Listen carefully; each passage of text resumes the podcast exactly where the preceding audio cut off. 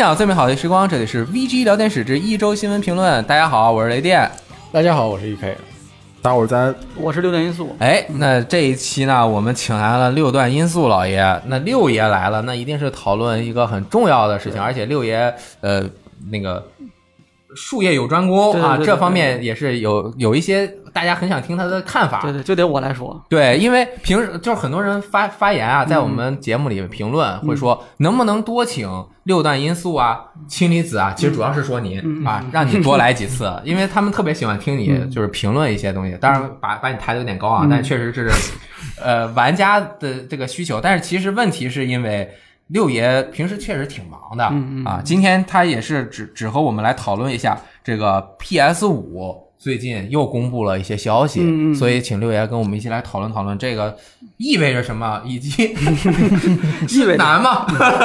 意味着什么不好说啊，但是肯定是一个比较值得聊的新闻嘛。今这周最重要的一件事情了，应该是哎，这次是和上次一样，是 Mark Cerny 上次也是接受了那个 Weird 的采访、嗯连线连线杂志上次是 E 三之前四月份。啊，那这次这个时间也不就不管什么时间点了，嗯就是我就说了。啊是没有任何准备嘛？其实跟上次一样，就是其实索尼内部也知道这个事情的人也不是很多。嗯，嗯，这个是一个呃跟之前几次都不大一样的这种宣传的套路。对，哎，嗯刚开始我们节目开始之前，我在和 EK 还聊了一下，嗯说为什么要选连线这一家杂志，嗯而不选一些我们认知更多的媒体、嗯或者他们自己就是发个为什么不是游戏媒体啊为什么不是游对对对戏媒体？为什么？我的一个见解是啊，他给谁都不合适。嗯 他给 IGN，他给 Game Informer，他给游戏时光，嗯他不会给我们。也未来可以啊，那个国行的可能，那他给谁他的互相其他没法弄，嗯其他人就有点我这怎么转呀？这怎么说呀？是吧？但是给一个和这其他没有特别大竞争关系的一个科技媒体科技媒体，可能别人就相对来说这个比较中立，也没有竞争关系，发了消息就发了，是不是这个意思？你觉得有这可能吗？嗯，有可能吧，但是可能也跟就是 Wired 它在欧美那边的这个地位有关系。啊对，它就在科技媒体里面算是呃非常权威的，应该对是啊。你看为什么请六爷来？六爷就权威，weird。我刚我咱们刚开始都说 weird，weird 是什么？那个有点有点不不太得劲儿那样的那个一个形容词，weird 啊，连线。其实我们现在说一下信息了，嗯我先说啊，那个 SIE 宣布 PS 五，这是什么？正式确定的名称对对对对，就叫 PS 五。啊，就叫 PS 五，将于二零二零年商末年末。这个 holiday 啊、嗯发售，其实就是我们一般说的这个年末商战期间。嗯这个期间，这就要打破喉咙啊，不是、嗯打破市场，不是打破一片新天地啊！啊，说一下这个新新新的信息啊，信息很多。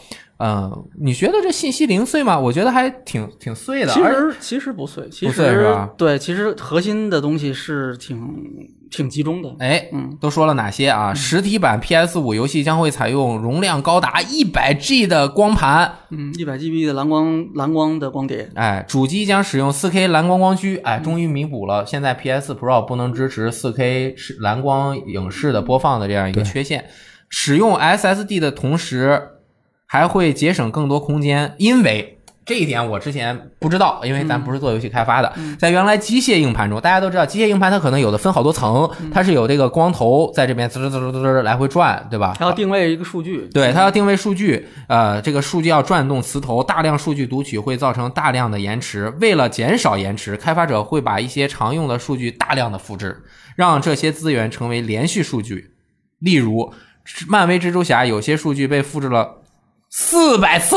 我怪不得这么大这个游戏。这个游戏我那会儿查一下，好像四十多 G，快五十，就相当于我就把这容量我就填满，为了我们读取速度，反正不用白不用啊，是我的光盘。你用你就是买光盘版，它也要存储这么多的数据在你的硬盘呃，上。对，那其实是消耗了大家的硬盘空间啊。其实没准瘦身一下，除以四百，嗯，不能这么除啊。它可能只是一些蜘蛛侠的这个呃服装啊，他说的是部分数据。对，嗯，比如说 UI 啊什么的，他可能写的到处都是啊，就是 到处对，因为哪个大楼都需要有厕所啊，这样读取就更快啊，但是占用了更多空间，而 SSD 就没有这个问题，因此会节省空间。哎，没准蜘蛛侠在 SSD 上就变成了二十七 G 啊，随便说的，开发者可以用这些空间去做更多的事情。啊，新的存储机制允许玩家只安装游戏部分内容，例如只安装单机内容，不安装多人，又或者先安装先完整安装，然后单人内容通关之后就删除单人内容、嗯啊，仅保留多人部分内容，这个也挺好，因为 SSD 毕竟啊，现在来说还是有一点贵啊。嗯嗯，如果不用 SSD，没准接硬盘能用个八 T 的硬盘，随便说的。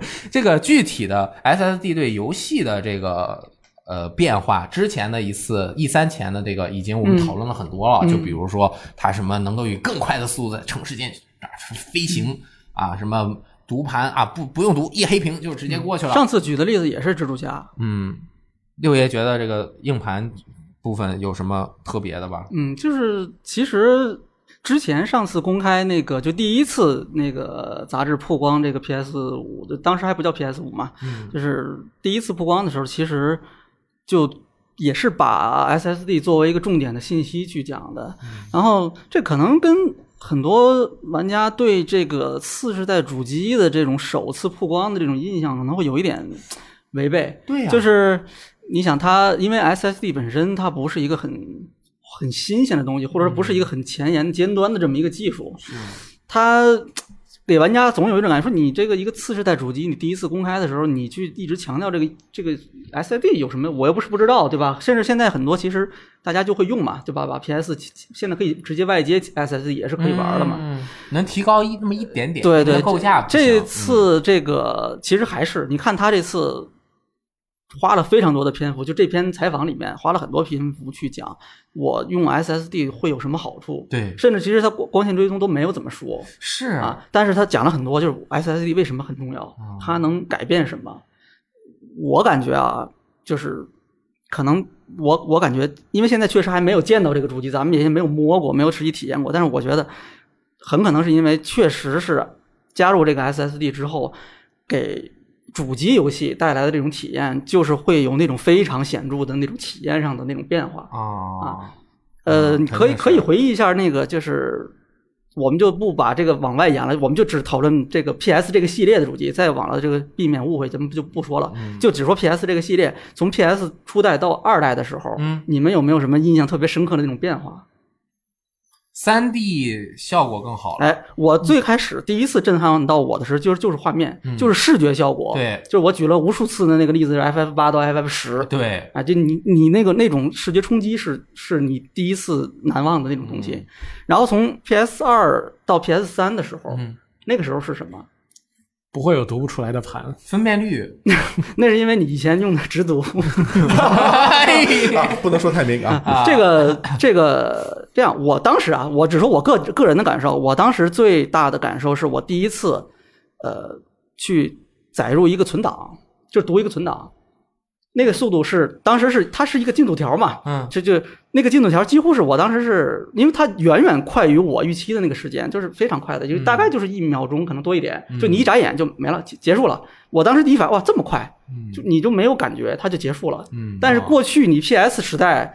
PS 二时代，你读那个存档，你操作一个存档，那个大家都记得，你在那个那个记忆卡里面那个格儿，是那个玩意儿是很繁、很很长、很长、很麻烦，而且大家都知道那个容量很小对的，，非常非常小嘛啊，，也很贵，对，对，八现在已经把非非常贵这个，八 MB 那还是后来的，哦最早的时候更更少。哎，对，它很小，操作还那么慢，嗯然后从 PS 三到 PS 四时代，我感觉啊，就我第一次用到的时候，我首发就是那个美版首发买的。我第一次开机的时候，我感受最明显的是，从这个就就是它的这个呃主菜单界面，就是 UI 这个部分，它的这个更顺滑或者体验更流畅一啊，些。这一点是你们还记得那个就 PS 三，其实它的那个操作界面跟 PS 有点接近，对，但它是 SMB 的，对就是它的那个逻辑比较像吧，就这样子。但是那个时候你你应该大家都记得，就是你你这个游戏里面啊，你比如说我切出来，我切到这个这个主菜单，极极其的慢，对对卡的非常厉害。PS 四其实也卡，它有些游戏就是会也会卡很卡，但是相对来说，第一次我玩的时候，我感觉就是这个部分的变化是非常快的，嗯就是你能明显到感感觉到这个性能提升带来的这种我体验上的这种直接的这种飞跃是非常明显的。其实我记得在那个 PS 四发售以后，呃，PS 三它的那个 PS 商城，它那个界面改版一次，嗯改的跟 PS 四啊，对一样。对对对对，然后在那个时候对比使用的时候，就发发觉 PS 三开那个商城是移动一下一个格子都非常非常的慢。扯远了，我们继续往回还会还说次世代主机啊，嗯对，哎，就是正好可以嗯说一下，因为这个也有全新的 UI 界面嘛，PS 五就是玩家不用进入游戏就能知道自己的存档进度到哪儿了。多人游戏会在主界面显示这个游戏当前你可以加入什么模式或活动。其实单人游戏会显示接下来可以完成什么任务，这些任务的奖励是什么。嗯，其实这个跟啊 SSD 一会儿咱们再说，这个其实它是跟 SS SSD 加入 SSD 有非常密切的联系的。嗯回来接着说，就是我个人感觉啊，就是你最近大概十年，也就是 PS 四跟 PS 三这两台主机，就是大概进入到高清之后的这两台主机，就只是 PS 啊，别的不说，有一样东西我觉得是没有什么提升的，就一直是给我的感觉是不太好的，就是载入速度，嗯，存储载入的速度。哎，就是就是每次进游戏之前啊，我都要先做点心理准备。嗯，很长，而且其实啊，你们可能我不知道你们有没有感觉，就是有些时候有些游戏，这个反倒比以前还长，时间更长。对，血缘，对你载入一个新的场景，进入到一个新的区域，对吧？或者说有时候你比如说今年我玩的最长，去年跟今年我玩时间最长的游戏大概就是怪猎了，啊，那个每次哎打任务，时间就是。世界已经五百多个小时了，光光这个冰冰原我我现在不记得了，但是也肯定很长了。哎，你冰原打多少了？我现在我还没到 M 二，还没到一百啊呢，九十多。可我四十，就是这个几百小时的这个游戏时间里面啊，其实你仔细想，我我感觉有大量的时间我是在等，对，就是这一个一个换一个新的狩猎区域，然后我从这个据点里面，我甚至我去一趟集会所，我都得等半天。嗯，然后这次冰原的那个那个那个这个巨魔之地，因为它场景更大嘛，对，那个等时间更长。是你进去一次，出来一次都巨长，两对两分钟，都非常非常的啊长。就是我有大量的时间是在干这个，在等。对但是你看氢离子，它是它是一直是把这个游戏拷到那个一个外接的一个 SSD 里面去玩的。哦所以就他跟我们俩聊天的时候，他完全没有说是哎呦等很长时间，他没有这种感觉，就是可能在看书，他他确实是很快啊确实是很快。嗯然后这就是我刚才说的，就是有有这么一件，就是载入速度这个事儿是最近这两代主机，但差不多我觉得得有十年时间，就是没有很明显的提升，甚至有时候还更慢。嗯对，然后附带的还有一件事儿，就是这游戏越来越大了。对，就是你你不管你是买光盘还是买数字版，你都要把这个游戏几乎是完整的安装到这个这个光驱里面，呃，啊安装到硬盘里面。而且它还复制四百次，原因其实就是刚才说的啊，就是因为你这个传统的机械硬盘，你在呃每次在定位一个数据的时候，它都要去找，对吧？然后过去这个游戏啊，它最近这个游戏的这个体量大家都知道嘛，它是在不断的在增加，在不断的在加大。嗯刚才也说了，那个 PS 五的时候，这个游戏已经是要用到一百 GB 的这个蓝光了。对对对，啊，这个游戏的你这个这个硬盘机械硬盘，你再去定位数据的这个速度，其实每单次定位速度其实非常快，嗯，但是你伴随这个数据量越来越大，然后你查找这个频率越来越高，你的这个读取载入的速度没有办法很快的提升。然后他现在解决方案就是，那我就把这个数据大量的都复制到硬盘里呗，嗯，这样我每次我去读这个连续的数据，我就会快一些。他是用这种方法解决的，但是你它还是很慢。嗯啊然后现在这一次就是这个 PS 五明确的说了，就是游首先游戏机它本身它是基于 SSD 去设计的，那所有的游戏未来的这些 PS 五的游戏，它也都是基于 SSD 去开发的。对，他这一点是好像是说改变了游戏的开发底层限制，所以这一点嗯，非常重要。对，重就现在啊，其实我其实可能就是跟其他很多玩家一样，就是你真正你咱们在聊到这个事儿的时候，感觉很空啊。它会是什么样子的？比如说能快到什么程度？从十几秒到一眨眼，这个有多快？你可能没有亲亲自去体验的话，真的很难说。但是我我个人啊，我预测就是包括 PS 五在内的吧，下一代的主机。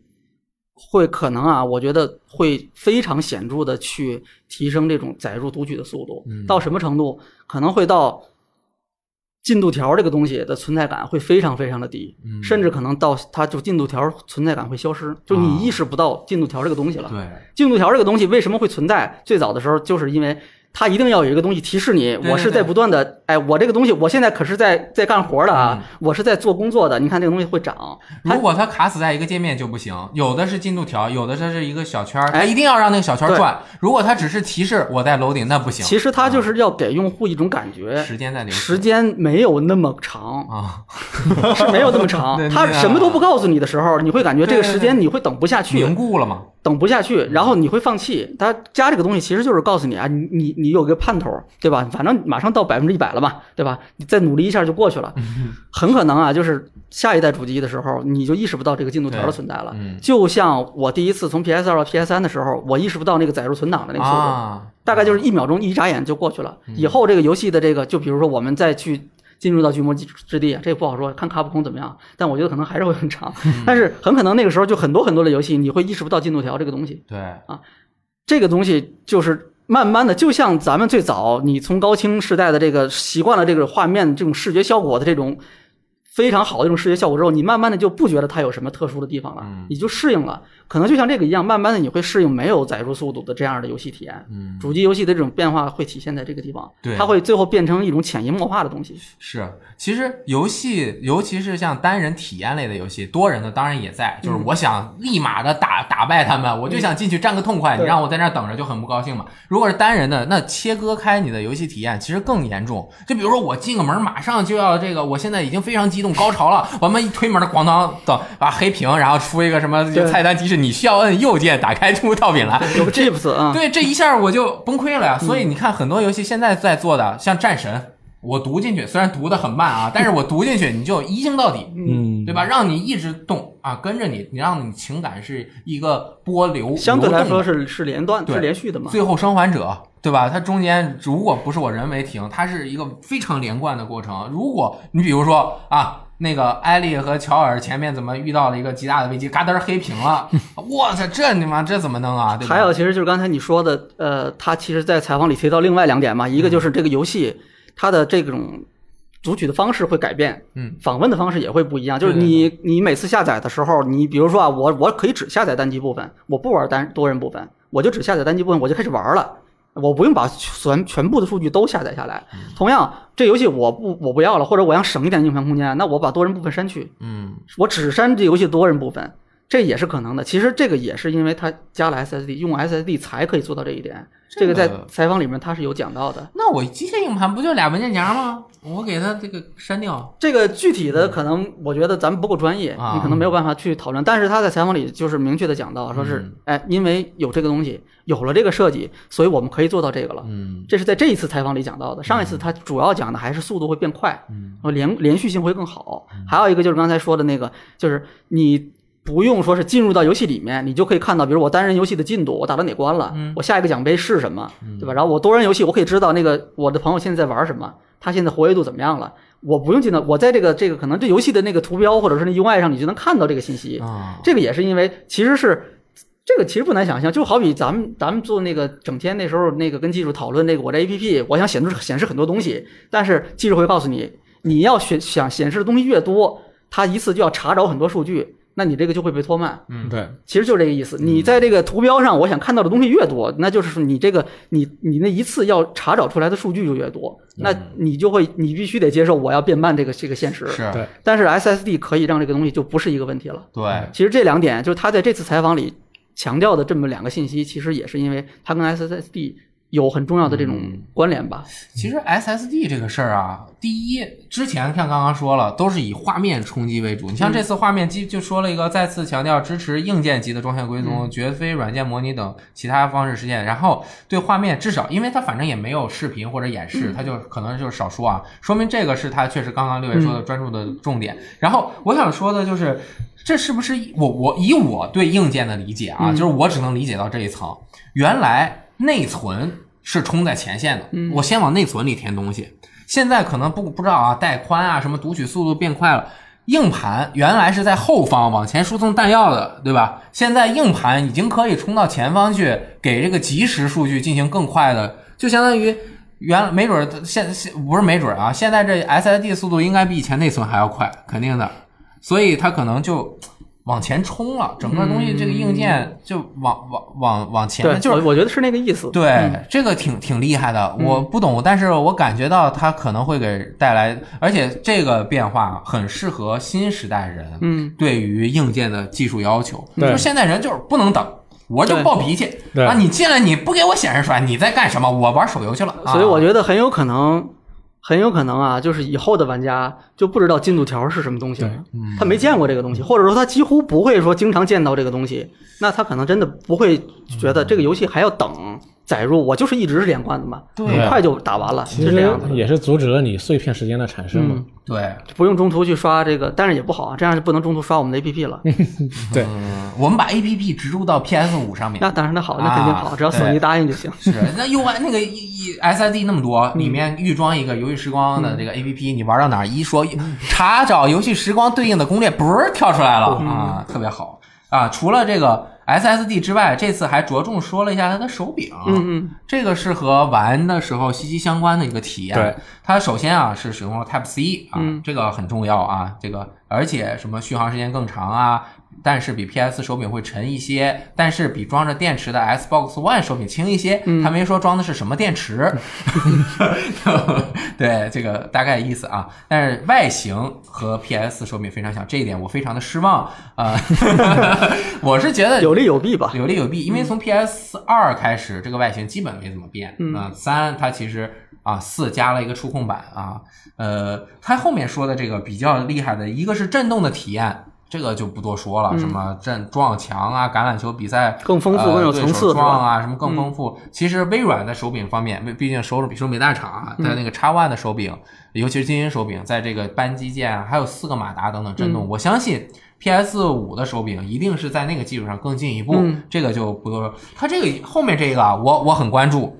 L 二和 R 二就是这个扳机有比较长的建成的这个扳机键啊，开发者可以编写程序，让其对应玩家所做的操作变化阻力，并和触觉技术相结合，带来更丰富、更真实的操作体验。嗯比如拉弓时弓绷弓弦绷紧的这个感觉，嗯在凹凸不平的岩石地面上发动汽车加速的，这个不只是震动了，就是它这个力度会变化啊，甚至不同枪种之间射击手感。那我不同的扳机，我去有可能就是这个按键的这个阻力会不一样。啊，这些不同的感觉会更鲜明的体现。这个要是通过软件来控制，哎呀，我这个啊。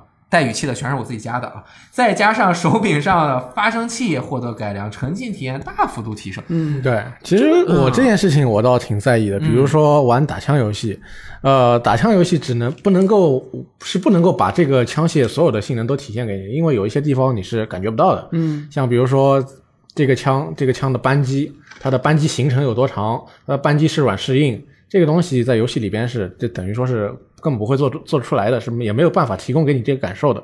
那么如果说是现在大家希望这个军事游戏做得更拟真一点的话，也许能够在这个扳机键上面做多做出来一些新的东西出来。嗯那我这下，那么我他这个一一把枪对于普通士兵的友好度也会体现在我一个玩家手上。那么，那么大家在在选择的时候可能会有更多的考虑在里边。是对，而且这个功能你想想看，如果到了高木千一郎手里，这个剧组制作人手里，那 我靠，不能想象啊！哎，跟我想的一样。就是他模拟一个 就是在开的时速六十迈的车上，把车手伸出车窗风的感感觉啊，感受风的感觉。这风的游戏《风之旅人》里面啊，用这个 L 二 R 感受风的感觉，没错感受用用把手伸出去的感觉，啊，用那个 L 二操作那个手，这个要是这个弄好了，这个前途无量嗯啊，什么都能。但是我觉得这个手柄摔一下就完蛋了，嗯 对吧？它这个越细节，而且手柄最容易坏的。就是这个 L 二和 R，这个摔一下很是吗很容易坏。嗯我那个新买的那个 Pro 的手柄啊，我我 GTS 到的时候，我拿着那手柄和我那个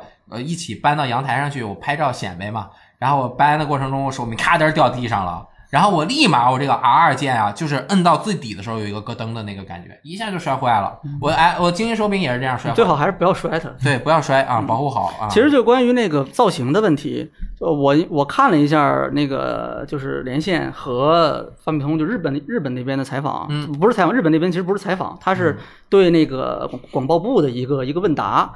我看了这两个之后，呃，就关于造型啊这个问题，其实索尼透露给这个西方媒体和透露给日本这边的媒体的信息是不一样的。嗯他在这个就是《连线杂志》这个记者在描述到这个手柄的时候，他当时说的是这个手柄的造型外观和 PS 手柄非常相似，惊人的相似。他说圆形的这个手柄的外形啊，对他递到递给他的那个 Jim Ryan 给他的那个手柄是一个圆形，是没有这个标签商标的啊，它就是一个圆形。嗯哎然后日媒那边就是给发米通那边反馈的信息是，其实没有提到这个手柄外形什么样子的。哦，他讲了，这个手柄的外形什么样儿，距离正式公开这个信息还非常远。嗯啊然后呢，但是他强调，但是即便这个手柄外形再怎么变化，我们也会确保啊，因为它是要去兼容之前的游戏的，嗯我们会确保它就是用来玩 PS 游戏，你也没有任何的问题，嗯啊这个是会确保的。所以其实透露给这个日本这边的媒体的这个信息相对来说是比较暧昧的，嗯啊所以我觉得可能啊，不排除这个手柄外形你最后会还是会有一些变化的。嗯，当然，这个事情就是变跟不变，就是刚才说的各有利弊嘛。嗯因为 PS 的这个 PS PlayStation 这个手柄一直以来它就延续的这个这个样子，它稍微它只是有一些微细微的改善，没有大的变化。它基本上你看这四代主机的手柄是一样的，嗯很相似。这个好处就是，那我很熟悉嘛，我我这个用的这个东西它一直是这个样子的，我从一玩到四，我感觉是一样子的，它是连贯的。嗯，那可能不好的地儿不好的地方就是，那我原本就不适应，嗯那我现在还是不适应。对。啊，我不喜欢，那我就是不喜欢，那可能还是会有这个问题。嗯我觉得 PS 四的那个触控触摸板啊，嗯，没有没有最终没有实现它对原本的有点多余预期嗯啊，它应该利用的不是那么的多嘛。对对对、啊，反正这个也是现在的情况。还有像一些什么 Blue Point，就是呃正在为 PS 五开发大型作品啊，什么 AI 助手啊等等，这些都没有特别多的信息，也就不在这儿多说了。我觉得呃，我挺期待怎么能够改变 L 二和 R 二的这个感触。你这啊很纠结这个手柄是吧？对，因为像什么竞速游戏啊、这些，它还有射击游戏确实是。，对是挺好的。对，嗯如果它能够分档做的更多一些的话，那么踩油门这个上面可能说是我们有更多的空间。其实我我刚看到这个采访的时候，我是有两个信息，我是比较我觉得是很重要的。哎，一个是名字，啊就是这次是正式确认了，这个它就叫 PS 五。嗯哎，PlayStation 五，呃，为什么我觉得这个事儿很重要呢？就是我觉得对我来说啊，就是从一到五，首先它传递给你的一个信息是它是最新的，它是肯定是代表着最尖端的哦，这个东西哦，五嘛，对吧？最大的这个数字嘛。啊你要说游戏我们都有这个序号做是正统的，对吧？那这个主机那是序号的，那给人感那它是正统的主机，嗯大概这种感觉啊。嗯就比打个比方，嗯还有一个信息就是一到五，它是意味着是一个传承，是一个历史的一个继承。我之前所有的这个东西，我所有的这种坚持过的这些东西，这些好的东西会被保留下来，它会传递给这些玩家这样的一个信息。我觉得这个是很重要的。对，就是设计理念呀、什么的这对，些，就没有乱七八糟的名字，它就是一个继承，就是最新的、最好的，是而且是我们继承了过去我们所有的这些最好的东西，是这样的一个结果。所以我觉得这个很重要。嗯还有一个信息是，二零二零年末嗯，比我预想到的要要晚一点，晚一点，是比我比我想象的也要晚一点。对，因为对他一直拖着，就没一直不公布。但是这个事儿有好处，怎么说呢？就是，呃，原本我预想的是明年年初，对，啊。但是你现在想，明年年底，其实在这之前有有一些啊，本世代末期的，就 PS 这个生命周期可以说是末期的游戏了。嗯这些游戏恰恰其实是最能够完整的、完全的、充分的发挥 PS 全部机能的游戏。嗯，过去的几代的经验告诉我们哦是这样子的。明白这个意思。嗯，这些游戏，我觉得他们是值得玩家去玩的。嗯所以给这些游戏充足的时间，让它在这个市场上被消化，被所有的玩家玩到，给他们充足的时间再去打一打，让 PS 再去打一年。我觉得这件事很重要。因为如果立马发售了 PS 五，大家一看，我靠，这个新的，你这个人家做作品做了这么多年的那种努力，一下就被削削弱了。对，比如说吧，说的不太那个什么一点，就是可能很多玩家会想，哎呀，那你这个按照之前的这个传统吧，对吧？你这个肯定会有高清复刻版吧，对吧？你这个而且是咱们这次也明确，因为之前就明确讲过，PS 五是向下兼容 PS 四的啊。虽然这次他的说法稍微模糊了，之后之后有一个新闻稍微模糊一点，对对对，但是这个作为一个大前提是讲过的，就是我是向下兼容 PS 四的，嗯而且我会努力做到这一点。嗯那玩家们肯定，那我既然这样，那 PS 五会不会有更好的效果嘛？对吧？那我我要不要等一等，等等嘛，嗯等等等等等等，你总是可以等一等的。我觉得二零二零年末，让比如像《死亡搁浅》，对吧？像这个这个《Last of Us》第二章对吧？像这个还现在最近就是没有什么太多消息的《对马岛》，像这样的游戏，给这些游戏充分的机会，让他们可以再去打一打。嗯，而且还有一个层面就是，我觉得让现在的这些玩家，PS 的这些玩家，不管你是有意购入 PS 的玩家，还是说你已经买了 PS 的玩家，安安心心的把 PS 这个时代最好的游戏玩完、打完、享受完之后，再去迎接下一个时代。嗯，我觉得这是一件好事儿。对，而且也给自己 PS 五更多的准备空间，嗯而不是急急忙忙的出了，然后你 PS 四的还没有体验嗯够。对，那么放到年末之后呢，就说明这一次 PS 五是要跟新 Xbox 摆摆在同一个时间段上市，正面对决了。嗯，可以。嗯然后，那我们再重复一下它的基础硬件信息吧。嗯。啊，超高速定制 SSD 硬盘啊，就它不是一个普通的，就你市面上买到的一个 SSD 对接到一个主机上，不是这个概念。因为它要有先前瞻性，嗯。这个 SSD 本身也要发展嘛，这嗯毕竟还有一年多，这个硬件发展太快。哎呀，AMD 的定制芯片 CPU 是 X 八六六十四位的 AMD Ryzen Zen 2八核十六线程，GPU AMD Radeon RDNA Radeon DNA 啊 based graphic engine 啊，这个基础画面引擎，嗯三 D 音响处理专用单元，最大支持八 K 分辨率输出啊。之设计上将会兼容 PS 游戏，支持 PlayStation VR，支持光线追踪啊。嗯多说一句，这个兼容 PS 游戏，在和翻米通的这个采访上面，他们说还不能百分之百确定每一款 PS 游戏都能在 PS 五上运行。嗯这开发团队正在努力，目标是令所有 PS 都能运行。对，国内的玩家还有我们的报道也是，其实是是参照的欧美的媒体翻译的日战的这个发发米通的这个文章，嗯，所以欧美媒体在翻译这个信息的时候，它的表述是。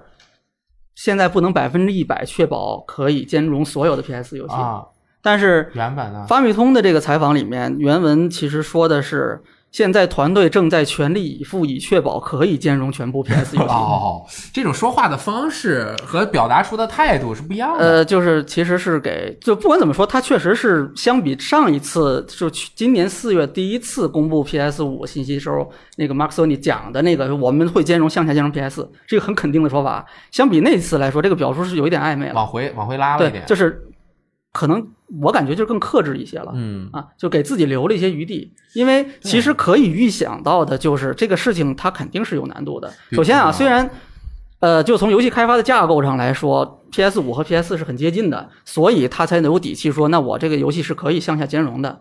但是在这个基础之上，肯定首先它有有成本问题，对吧？有时间成本问题，就你要做这个东西是要你要兼容足够多的 PS 游戏，这是需要时间的。Xbox One 向下兼容 Xbox 三六零游戏的时候，那个方式不一样。嗯，对，但是呃，他其实也遇到过一些相同的问题嘛，就是他们花了很长时间去研究这个事情，去准备它，而且还要跟这个，就你涉及到非第一方游戏的时候，你还会涉及到版权问题，就不是说我我向下兼容就兼容了，你这个原来是个 PS 四游戏，你现在就给我变成 PS 五游戏，这个还是涉及到版权问题的，就是这个东西，就这一次。表述就是法米通这边从这个 SIE 那边拿到的这个信息的这个表述，感觉就是更呃克制一些，嗯啊，就是可能给自己留了一点余地。对但是我觉得，呃，在首发，其实问题可能就是在首发是能有多少游戏，多少 PS 游戏是可以被线上兼容的。嗯，还有就是，那多长时间之后可以达到一个什么程度？大概其实就这两个问题。但我觉得向海兼容易》PPS 游戏应该是我我没什么问题的。我对这个是非常乐观的。我认为他是打了一个防守牌，嗯其实是应该差不多。嗯比如说玩，如果什么网络构架啊、p s 的某一些特别的什么连线社交的应用，对吧？导致这个游戏会有一些问题，包括比如说第三方开发的，它可能你 Windows 还有兼容问题呢，是吧？它比如说下一代 Windows 有的一些游戏它没有针对它更新补丁的话，你还要选兼容模式就可以运行了。那这个兼容模式可能也需要它在硬件方面或者是软件方面进行一些调整，这个都是行。万一出现了一些，到时候人家说你这个怎么回事儿，不能完全兼容，跟我说的不一样，可能它就是稍微防守。但我非常乐观，我认为就是绝大部分游戏应该是可以把盘放进去，我们就嗯我们就乐观的期待吧，因为毕竟确实是对玩家来说，我上一个世代的这个所有的这些游戏是我的这种资产嘛，对。那肯定大家会希望，那我这个资产能够被最大限度的利用，嗯。所以这个大家很在意这个事儿，这是肯定是必然的。对，第二个就是他那个刚刚六爷说的版权的这个问题，其实呃，Xbox 当时它的兼容的时候说的这个版权的一个条款，就是如果你不修改原本的任何的数据，嗯你这个游戏是可以嗯运行，就不需要再争夺好像第三方的同意。但比如说，如果他好像要，比如说我给你加个四 K 补丁，嗯我给你怎么修一下，这个可能就是需要需要另外的。对，嗯，这个其实可能我觉得应该还是具体到每个公司会不一样的，对对对就是他肯定嗯是需要去一个一个的去去沟通、去处理这个东西，嗯去去聊，确认这个事情是可以做的。嗯尤其日本那边的这个版权的这个其实还是挺复杂的。嗯嗯好，那么以上就是对 PS 五的一个讨论，嗯你们还有没有什么？我，我也讨论不出什么。我支持 PS 五，好，我要买。啊那那这段就不存在啊。嗯 好，那以上就是关于 PS 五讨论啊，感谢六爷带来的非常呃这个深入的分析，嗯，深入啊谈不上，就是我看了新闻之后的一点自己的一点想法吧啊。，嗯，挺好。嗯然后希望大家对这个有什么看法啊，以及你们更关注次世代主机的哪些方面的变化，嗯嗯也可以那个留言和我们进行评论啊，大家一起讨论讨论是一件特别开心的事情。嗯那感谢六爷，好，谢谢谢谢谢谢。呃，欢送六爷 感谢六爷和我们一起探讨了 PS 五的这个消息啊，然后剩下我们三个继续来讨论。有一天晚上是吧？对，就是在某一天晚上，大家都放松了警惕的时候，一个还算比较大的消息那这个消息太炸了，啊、突然就出现在我们面前。是什么呢？那就是阿星宣布啊，《荒野大镖客：救赎二》的 PC 版呢要发售了，哎呦，就在十一月五号啊，这离我们也不远，这就还有一个多月了，一个月不到。一个月都不到了，比死亡搁浅还要快。死亡搁浅还没搁浅到，他就已经先搁上岸了啊，牛逼！就差三天，狙击死亡搁浅，啊！而且当时这消息好像公布的时候，就发了个微博，毫无征兆的，我我就我看着推特，嗯。然后新推特一刷新出来一个阿星，哦，是你刷出来的？，对。我我看当天晚上我们微博发最快，对，那个我正好正好看到了，我正好这个时候点击推特，我想看看有没有什么新推文，然后一看就出现了这条，然后我立刻就发了微博，我去，当时我就一看这是怎么回事啊？然后看他那都不惜的把一百四十个字填满，啊，就一句话，一开始因为还没打开网页，啊，就看到他那个推文上面说要发售 PC 版了，嗯，那我就往那儿一写，然后后来其他的信息呢是等我们打开了官网之后看到别的之后再加进去的。啊，那这一次移植有什么变化吗？呃，会有更好的画面，那肯定是有。肯定的。然后把以往的所有的东西啊，全都带进去，这也是肯定的。那么有非常好的电脑的朋友呢，那么这次就肯定能够享受到一个比以前的所有版本都更好的一个声光体验。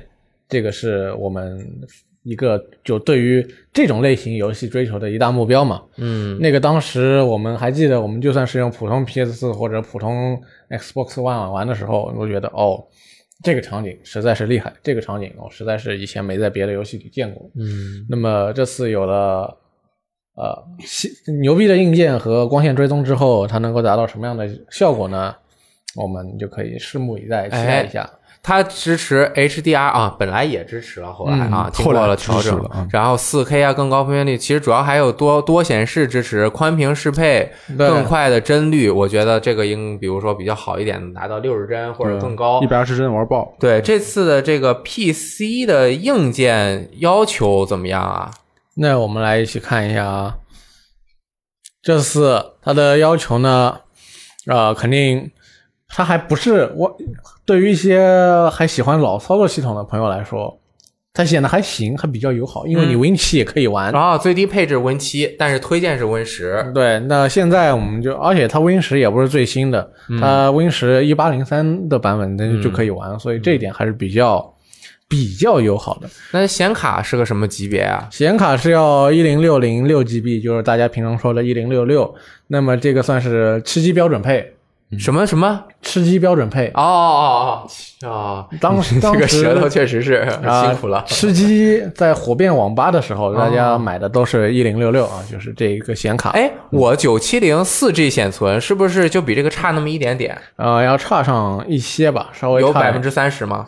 这个这个得看图表，我不是记得、哦记得那么清楚。不过它最低的话，七七零就可以玩了。哦，所以说，这个阿星对于这个配置的要求还算比较亲民。嗯，而这个看这个配置来说，可能画面不会有更多的像什么特效啊什么的那种烟雾啊那些都有巨大的变化，应该不会吧？嗯，对，嗯毕竟你它要呃它推荐的型那个配置才一零六零六 GB，嗯。虽然像有些游戏厂商会给你的那个配置的要求会给的更清晰一点，嗯，比如说像育碧，它现在的 PC 游戏它会给你四个档，哎，就是说呃最低是多少，推荐是多少，推荐就是说可能说是一零八零六零，哦，然后二 K 六十是多少，四 K 六十又是多少，哦，那么这个我们现在看到的，可能对于按照现在的新的 PC 游戏的配置来说，这可能是个一零八零六十的配置。嗯，那其实它针对 PC 还登了一点点故事是吧？对，就使用了他自己的那个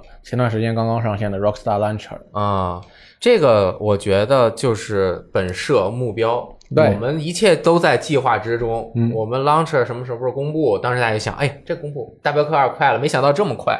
然后就直接上线，有什么三个赏金猎人任务，两个全新帮派藏身处，两张全新藏宝图，小东西。对，这都是小东西，嗯，不会有太多这种东西，肯定不会让你以前玩过的玩家觉得我好像有什么东西少了一样。嗯，这些东西都是一些非常微小的内容。，对，天头我我有一个这样的探讨啊，就是这个幺零六零六 G 这个推荐配置要求下，应该是不是幺零八零 P 六十帧的这样的一个标准对我是觉得这是一个一零八零 P 六十帧的一个推荐配置。哦？但是 Xbox One X 和 PS Pro 都是超过这个呃那个三十帧，对，很稳定，掉帧情况不是很严重。分辨率叉 One 叉是一个原生 4K，PS、Pro 是横向的分辨率是幺九二零，纵向是二幺六零，嗯，就是竖的这个线呀，比真 4K 要少一半儿。对对，其实吧，嗯我对于现在的这些 PC 游戏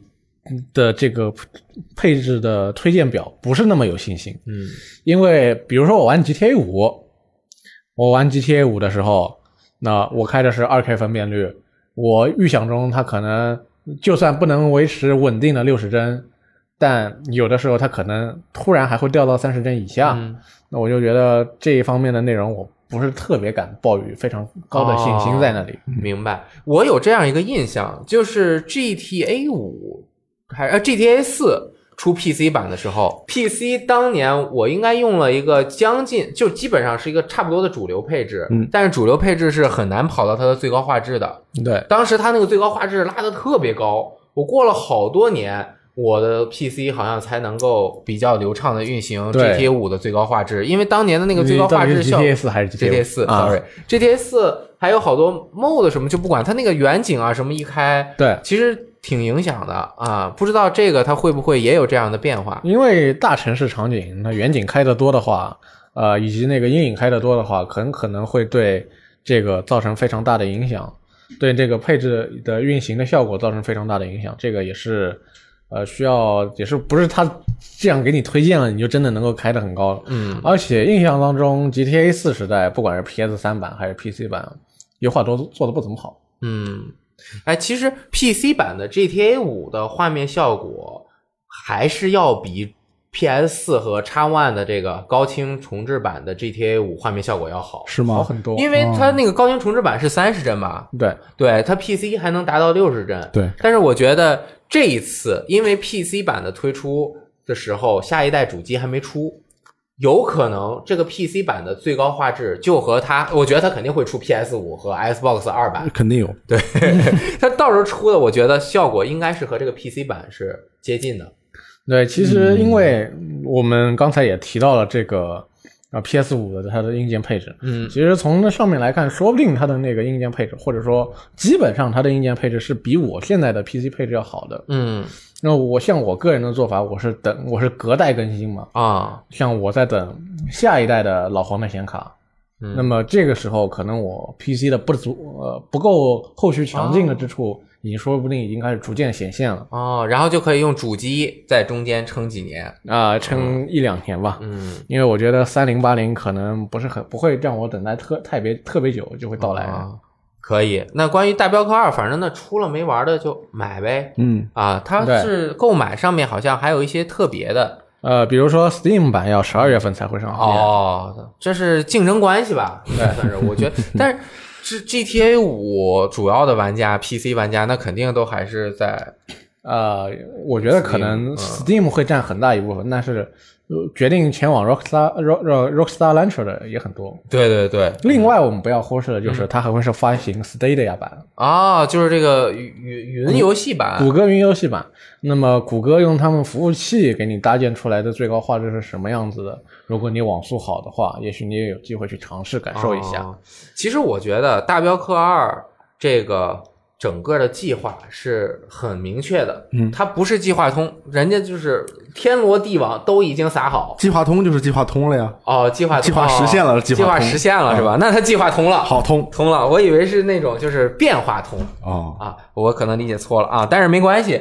《荒野大镖客：救赎二》在这个主主要的版本发售了之后，我觉得它的很多工作室应该是投入到其他的游戏的制作当中了对对，当然，我觉得是这样，就是在进入大规模开发、往里填充内容以及最后收尾的时候啊，嗯，有一些这个领头的，像什么创意团队啊、主策划团队啊，他们在这个时候可能就稍微关心一下，更多的精力呢，应该是投入到一些新的项目当中去。哎，有道理。对，偶尔就是稍微摸摸鱼就可以了 啊。那他投入到新的项目中，好像最近也有一些传闻。对，就最近有两个传闻，嗯一个传闻是说《恶霸鲁尼二》做了哦十八个月，然后后来就没有下文了，啊可能就在此就此再见了。嗯这是一个传言，另外一个传言说啊，Rockstar 已经在做两个不能公开的项目，这个是不是真的不知道。如果是真的，那这两个项目是什么，我们也不知道。嗯但是如果就算不是真的，我们也可以确定的是，GTA 六肯定是在开发中的。那肯定有。对，嗯就算不是到现在进入大规模开发阶段，前期的那个剧情准备、故事准备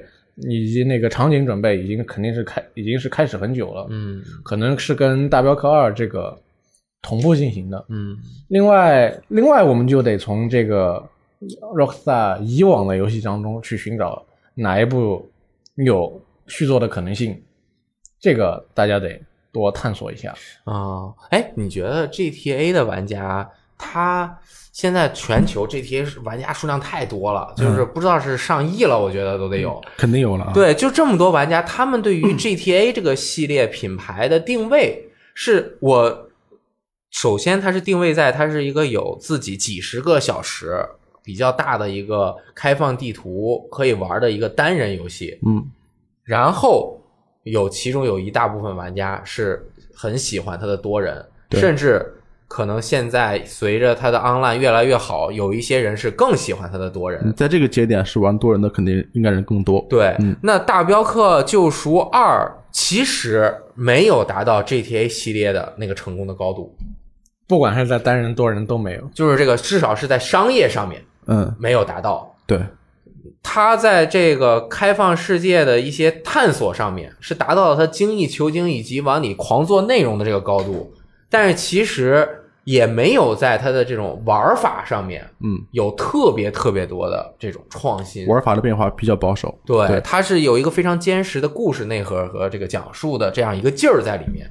那这个游戏对于 GTA 六是不是会有很大的影响？GTA 是 GTA，大镖客是大镖客，对我觉得我们还是得分开看，因为 GTA 是建立在它自己的一系列本身的就系列一直以来的这个探索之上。嗯比如说 GTA 四用两个 DLC 跟它本片为 GTA 五做了这个呃三主角并行叙事的这么一个探索，嗯只不过以前是拆开，我们现在会变成那个动态互换。嗯然后 GTA 五它能够为 GTA 六带来什么新的这个想法，这个我们也不知道。有可能因为 GTA 五当时对我的冲击还是挺大的，一个是过场跟过场跟你的人物的自由行动是无缝切切换的。嗯比如说我走到了这个位置，我立刻就进入到这个过场当中，镜头直接切过去了，不像现在还有很多游戏还是说是我到这个位置，我点确认开始任务，然后我们进入一个短暂的 loading 过之后，再进入我们的下一个，我们进入我们这个过场阶段。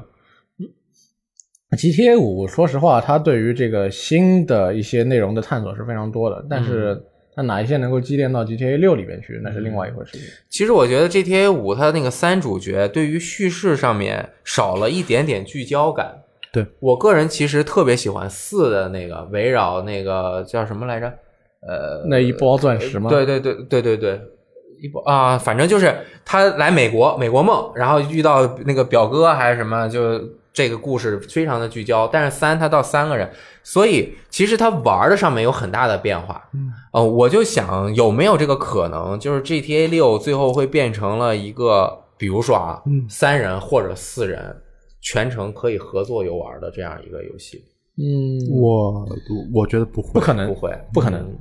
因为 GTA 就是说，如果它是能让你一起合作游玩的话，那有它有在线模式可以给你玩。嗯，对对对，它的因为 Rockstar 从一我还是跟我以前几次在那个广播电台里面说过的一样，从他们的追求以及对于他们在接受采访的只言片语当中能够看出来，豪子兄弟对于游戏的追求还是最拟真的电影化叙事，嗯，最就最电影化的电影化叙事。嗯就说我玩游戏，我还是能够同样获得能够获得那种电影那般那般的感受。嗯那么它不会可能让你在进行单人剧情的时候，还摆出三四个玩家来干扰你那这个方面的对在在这方面的享受，不可能的。嗯，但是其实我有这样一个想法，就比如说《大镖客二》里面，它其实你的帮派的成员，他经常是同时行动的。对，就是如果有这样的一个可能，是他在开放世界游玩上面的一个创举，因为现在就包括 Stadia 给互联完全打消了之前有可能存在的隔阂。嗯就是在线云游戏，就是所有人本来就是在线的，嗯你在线就是成了一个天经地义的事情。如果它的 AI 水平再有进步，随时比如说这个任务开放出去了，是几个人，你主角还是主角的叙事，嗯其他人是可以穿穿插到你的这个游戏流程当中来。那你就是选择了完全不一样的一个方法，就是说，你这个游戏是有一个以主角为核心的流程，嗯但是你作为一个玩家，你可以选择在某一个时点不扮演主角，哎去加入其他玩家的游戏对。，就比如说我入侵到你的世界里面来，嗯然后在你这里面可以产生一些更多的互动，这个比 Rockstar 呃，当然 Rockstar 现在擅长的就是在开放世界里填东西。嗯未来如果它能够把更多的多人的这种要素加入到，让这个开放世界就显得不能说原来的是死气沉沉的，但是就更人味儿更多了。当然，这个现在是在 Online 上面有实现。我再多说一句啊，呃，如果这个游戏分成两种模式，一种是你操纵主角，嗯有一个主角，他叫主角，嗯进行游戏；另一种是操纵别人，参与到别人的游戏。这个游戏体验其实是两种游戏体验，对对对是首先它是割裂的。为什么黑魂可以这样做？因为它操纵的完全是玩家自己，嗯你的人是你自己捏的。但是按照这个 GTA 系列和大镖客的系列的习惯，它是给你一个现成的人物，这个人物的性格定的很死的，然后你去扮演这个人物。你和这个人物虽然玩家是这个人物，但是你和这个人物是有隔阂的，你是看他表演。嗯如果是这样的情况下的话，我们在这样的情况下允许别的玩家进入这个游戏的话，要不然它是两个主角，要不然就是割裂体验，就是我对对对单独做一个模式出来，就是在你这个模式里面可以扮演别人。但是如果我单独做一个模式出来，让你可以扮演别人的话，那么这个体验怎么让你继续，就是持续？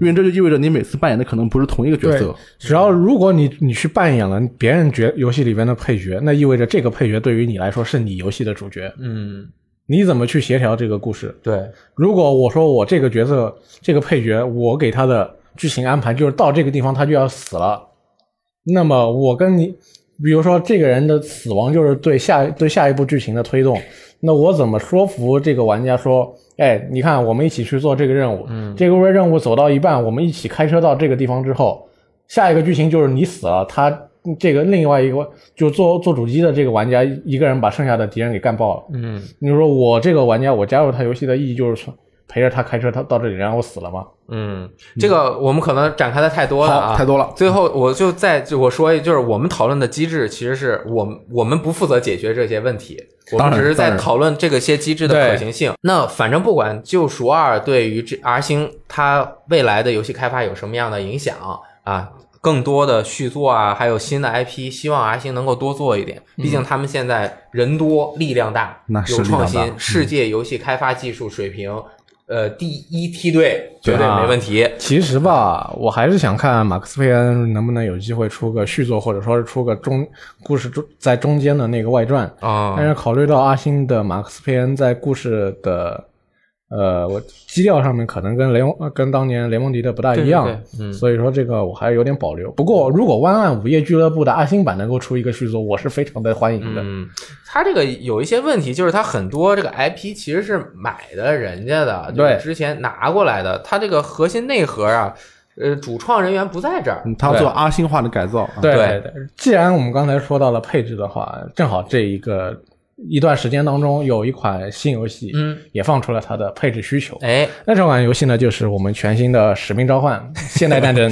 这个也挺厉害的啊。这个游戏的最大的一个爆点就在于，也应该说是噱头就在于，嗯，呃如果你是一名 PC 玩家，你需要一个一百七十五 G 的空间，才能把这个游戏啊塞到你的电脑当中去。嗯，啊，一百七十五 G，虽然我们现在用的电脑都是它的空间都是按 T 来算的，是啊，但是你想要在你的一个一个盘里边，嗯，给划出一百七十五 G 的空间来给这个游戏的话，可能有的时候你会觉得还是有点紧张，你得腾一腾啊，得腾一腾啊。因为毕竟我们现在一个现在的游戏越来越大，刚才的这个大镖客也要一百五十 G，嗯，那么这个要一百七十五 G，两款游戏加起来就得要三百多 G 了，嗯，那这对于大家来说是一个不是那么乐观的情况。我刚买了一个新电脑，一个新笔记本，现在已经感觉硬盘不够了。那你的我是一一 T 的啊 SSD，、但是分成两个，两块五百一十二的 SSD，但是每两个还分成每个还分成两个分区，这样一个分区大大概就有两到三百个 G，那我能只能装一个游戏《使命召唤》。这完全不为玩家考虑。一块 SSD 现在多少钱啊？一 T 的现在好像也蛮便宜的，多少钱大概一 T 的可我不知道，啊？我我们当时不是贵视频组啊买了一块一 T 的，啊我记得当时好像是几百块，几百、八百有吗？七百左右吧。七百，那这一下就占了七六分之一，就占了我加硬盘一呃一百一百多块钱硬盘，就你要这么说，不为玩家考虑。对，是是，像硬盘是其实像他写的嘛，对对对我现在的硬盘配置是一块二百五十 G 的 SSD，加上一张三 T 的 HDD。嗯那现在我当时给我的电脑留出了一点升级空间，嗯一个是我塞了一张十六 G 的内存条，嗯我觉得我现在看现在的游戏的推荐配置，我觉得可能不够，嗯，我得抓紧去把另外一根十六 G 的给塞，买一张塞再塞进去。对对对，另外是我觉得我现在三 T 的储存空间可能也不够了，我可能再给自己再加一个再加一张三 T 三 T 的盘也说不定。哦，这个硬盘之间的读取啊，真的是只能靠云游戏来解决这个问题。对，主要是现在我装一个游戏，就是至少少少则五十 G，多则一百 G。如果我后边，那我越就越来越得做好做好那个准备。现在少是不是少少则一百 G，多则一百七十五 G，多则两百 G，对，是不是我这款游戏我卸了就不玩了？哎，你你说这一款这个哎，使命召唤就这么大，你瞧不起使命召唤，它就是很大啊。他他因为他是不是它还像上次一样，把那些你必须花钱付费的东西也都让你先下载下来吧？而且它会越来越大，好像我觉得可能，因为按照我们以往的思路来说，《使命召唤》是由一款五到八小时的单人战役，啊，对，这次也有单人啊，加上一堆多人地图，对对对以，及可能各种枪械啊、人物啊、服装啊的模型之类组成的游戏。那么，如果它还是五到八个小时的战役的话，这游戏又做的那么大，让人不禁有点觉得这个容量都花在了什么地方。啊，可能有七十五 G 都是服装，嗯，就是要做的很精细啊那啊，有很多动画，这样大家才愿意啊，也有可能他里在里边塞了一堆的 CG，也说不定。啊但这种大小肯定是未来的趋势，我们要做的还是要适应，买适应硬盘买硬不过。我觉得可能厂商觉得啊，反正 PC 玩家你们硬盘空间应该有很多，那主机玩家这一百七十五 G 也很很主机应该会稍微稍微可能主。机就没有那么大吧。啊，我因为嗯他们觉得可能你们 PC 玩家的硬盘空间是无限的嘛。是我一个就一 T 嘛，一个硬盘，再接个外接速度也不快啊。这是一个挺有意思的事情，就是我我们在谈论 PC 玩家的时候，嗯我们我们的假设就是它的所有东西都是无限的，对、哦就是它的显卡、内存、对，CPU 都是无限的，所以我们会说 PC 画面肯定好了，因为我们假设它是无线，但其实每个人的 PC 配置都是具体的一个配置。对大家还是要看自己的具体的自己面对的这台啊，已经服役三年的电脑，它表现会怎么样？这个反响就是一百七十五，这得删多少片儿啊？这得，对，你看我现在就没这个烦恼，为什么呢？你没片儿了我家电脑那个什么，我家主机也不开 啊？，PC 也不开，我就二百五十六 G 的 TF 卡就够了。啊，你玩哎知道里面你们还有百分之五十的剩余空间，可以我要想把这剩余的百分之五十填满，我要再花好几千块钱还很费劲啊！很贵的啊。TF 卡，我最近刚换了手机，然后我旧手机的 TF 卡就能够塞进去给我的啊 Switch 用了。说明你看你这个顺序排位都不一样啊！我顺序排位第一是 NS，因为我买了一台不能使用外接存储的那个手机啊，那么这就太好了，希望大家的硬盘空间都特别的够用啊，对对有无限的空间可以使用。这个这这就这个事儿，下面这个事儿，我想让赞恩老师给我讲一讲。你你有什么问题吗？我就是轻易我不看新闻的，你不看新闻？就那天啊，我就在这个朦胧的月色之中啊，喝着一小瓶这个克罗纳这个精酿啤酒啊，也不精酿，啊这么这么厉害 啤酒啊，我就忽然刷到了这条消息嗯，我点进去，我我我大家也知道，我现在这个有一点这个恐高症啊，就是恐高症，就是我随便起了个瞎起了个定外号，就是我我不想知道这个游戏信息，嗯，但是他这个说了几句啊，怎么就有的时候像那么像我呢？就是我我如果要是玩这游戏，我也会给大家就是这么，不是说吹牛啊，我不是说这个在吹牛或者是在虚张声势，我就是说他这个很很很刺激，说的让我这个心心潮澎湃的。啊，那你这么说，你说的一定是澳大利亚媒体 sausage roll 香肠卷的那位编辑说的话了，对，不对对对对对对对，啊，这个转接很生硬啊。他今日在这个澳大利亚的这个 PAX 上试玩了二十分钟的《死亡搁浅》，就这个香肠卷的编辑啊。嗯首先我们要给大家给他一个定位，香肠卷不是一个游戏媒体。以他的网站首页去看，你 看前十条都是电影或者是或者漫画方面的消息啊，它是一个就是泛娱乐的媒体了，它的游戏只占非常小的一部分嗯啊。但是不管怎么样，他们有一位编辑是玩到了这个《死亡搁浅》，嗯他怎么说呢？他说，即使我是操纵这个诺曼里杜斯，就是弩哥啊，游戏还是给了我很大的焦虑感，以至于我很快就把手柄交给了朋友。作为一个旁观者，我感觉更加安全。首先，这个我我也我我也是很不解啊，为什么你有二十分钟的时间试完《死亡搁浅》，你居然还舍得把手柄交给交给朋友？可能确实确实精神压力比较大。对这位朋友可能不太了解，他可能玩游戏玩的不太好，或者没准是一个真实的游戏玩者，但是我觉得她应该是个女士。应该是一个女士，她你看他名字都叫 Arena Rose，嗯，对对对，但是她是可能是因为心理压力比较大，她啊她被被吓着了。这呀，对，他说呢，他漫步在一个几近贫瘠的外星球上，不知道上面存在着什么样的生物。这是一个广阔的开放世界啊，也是非常大的开放空间，而你是完全暴露在外的。夜幕、啊，怎么样？脆弱对啊，啊，哎，很暴露。这个夜幕降临的时候呢，会听到令人毛骨悚然的声音，但是你并不知道这是什么，哎，很可怕吧？啊，尝试环顾四周来寻找危险的迹象，然而浓雾将逐渐逼近你的位置，声音也将慢慢变大。你会睁大眼睛来看，是否能看到一些东西？他指的应该是我要加，我猜啊，就你。哇，你这个口技不错啊！我还以为是什么电脑电视发出来的声音，牛逼啊，任老师！而你会睁大眼睛看到一些东西，啊看起来确实有什么东西漂浮在雾中盯着你啊！这个可能是 gazer 啊，就是那个漂浮的那个 BT 啊，我不知道它是什么，也不知道该怎么做，我被吓坏了，然后把手柄甩给了这个旁边的朋友。嗯，他还说他已经可以想象到看到这款游戏啊，有可能获得啊年度游戏了啊，怕不怕？怕不怕？我是觉得它一定是年度游戏，啊，你你好，你很有信心。加油啊！呃，我想说一句，他那个说他可能是年度游戏，其实是一句典型的那个客套话，因为他是最后一段说的：“感谢小岛秀夫先生，你真是一个伟大制作人，给我这个试玩的机会，我已经能看到这个游戏可能是年度游戏了。”哎，就是这么一说，你不能太当真，你就说哇，二十分钟就年度游戏了，你这不是瞎试玩吗？他其实也没有这种意思。哎，为什么在澳大利亚的 PAX 就可以试玩这款游戏了呢？现在都没有人试玩过，他怎么 Sausage Roll 就可以去？不还有人试玩卷过就可以。你看还有人试玩过，比如小岛秀夫的秘书。啊，对呀、吉田修平，这这就相当于对外公开了，澳大利亚上面。啊，对啊，但是你知道，死亡搁浅》现在的这个宣传策略就是约翰韦克的宣传策略，哦，你懂吗？约翰韦克前二十分钟你看他打了吗？嗯嗯，你不知道他打起来什么样，你知道吗？但是你就听人说，别人他名字，啪打一巴掌，约翰韦克你都敢动，with a fucking pencil，你知道吗？杀人。死亡搁浅现在就是这个感觉，就是啊各路各段信息都是侧面描写。我玩了二十分钟，我觉得牛逼；我玩了十分钟，我被震惊了。十个小时，我简直是疯了，简直是。比如说今天秀平，啊，今天秀平他玩了玩了这个十个小时，啊？他说啊，他玩了十个小时，还觉得是刚开头。一起来试玩的有很多人，其中就有小老秀夫监督啊，他向我展示了许多种山姆使用工具的方法。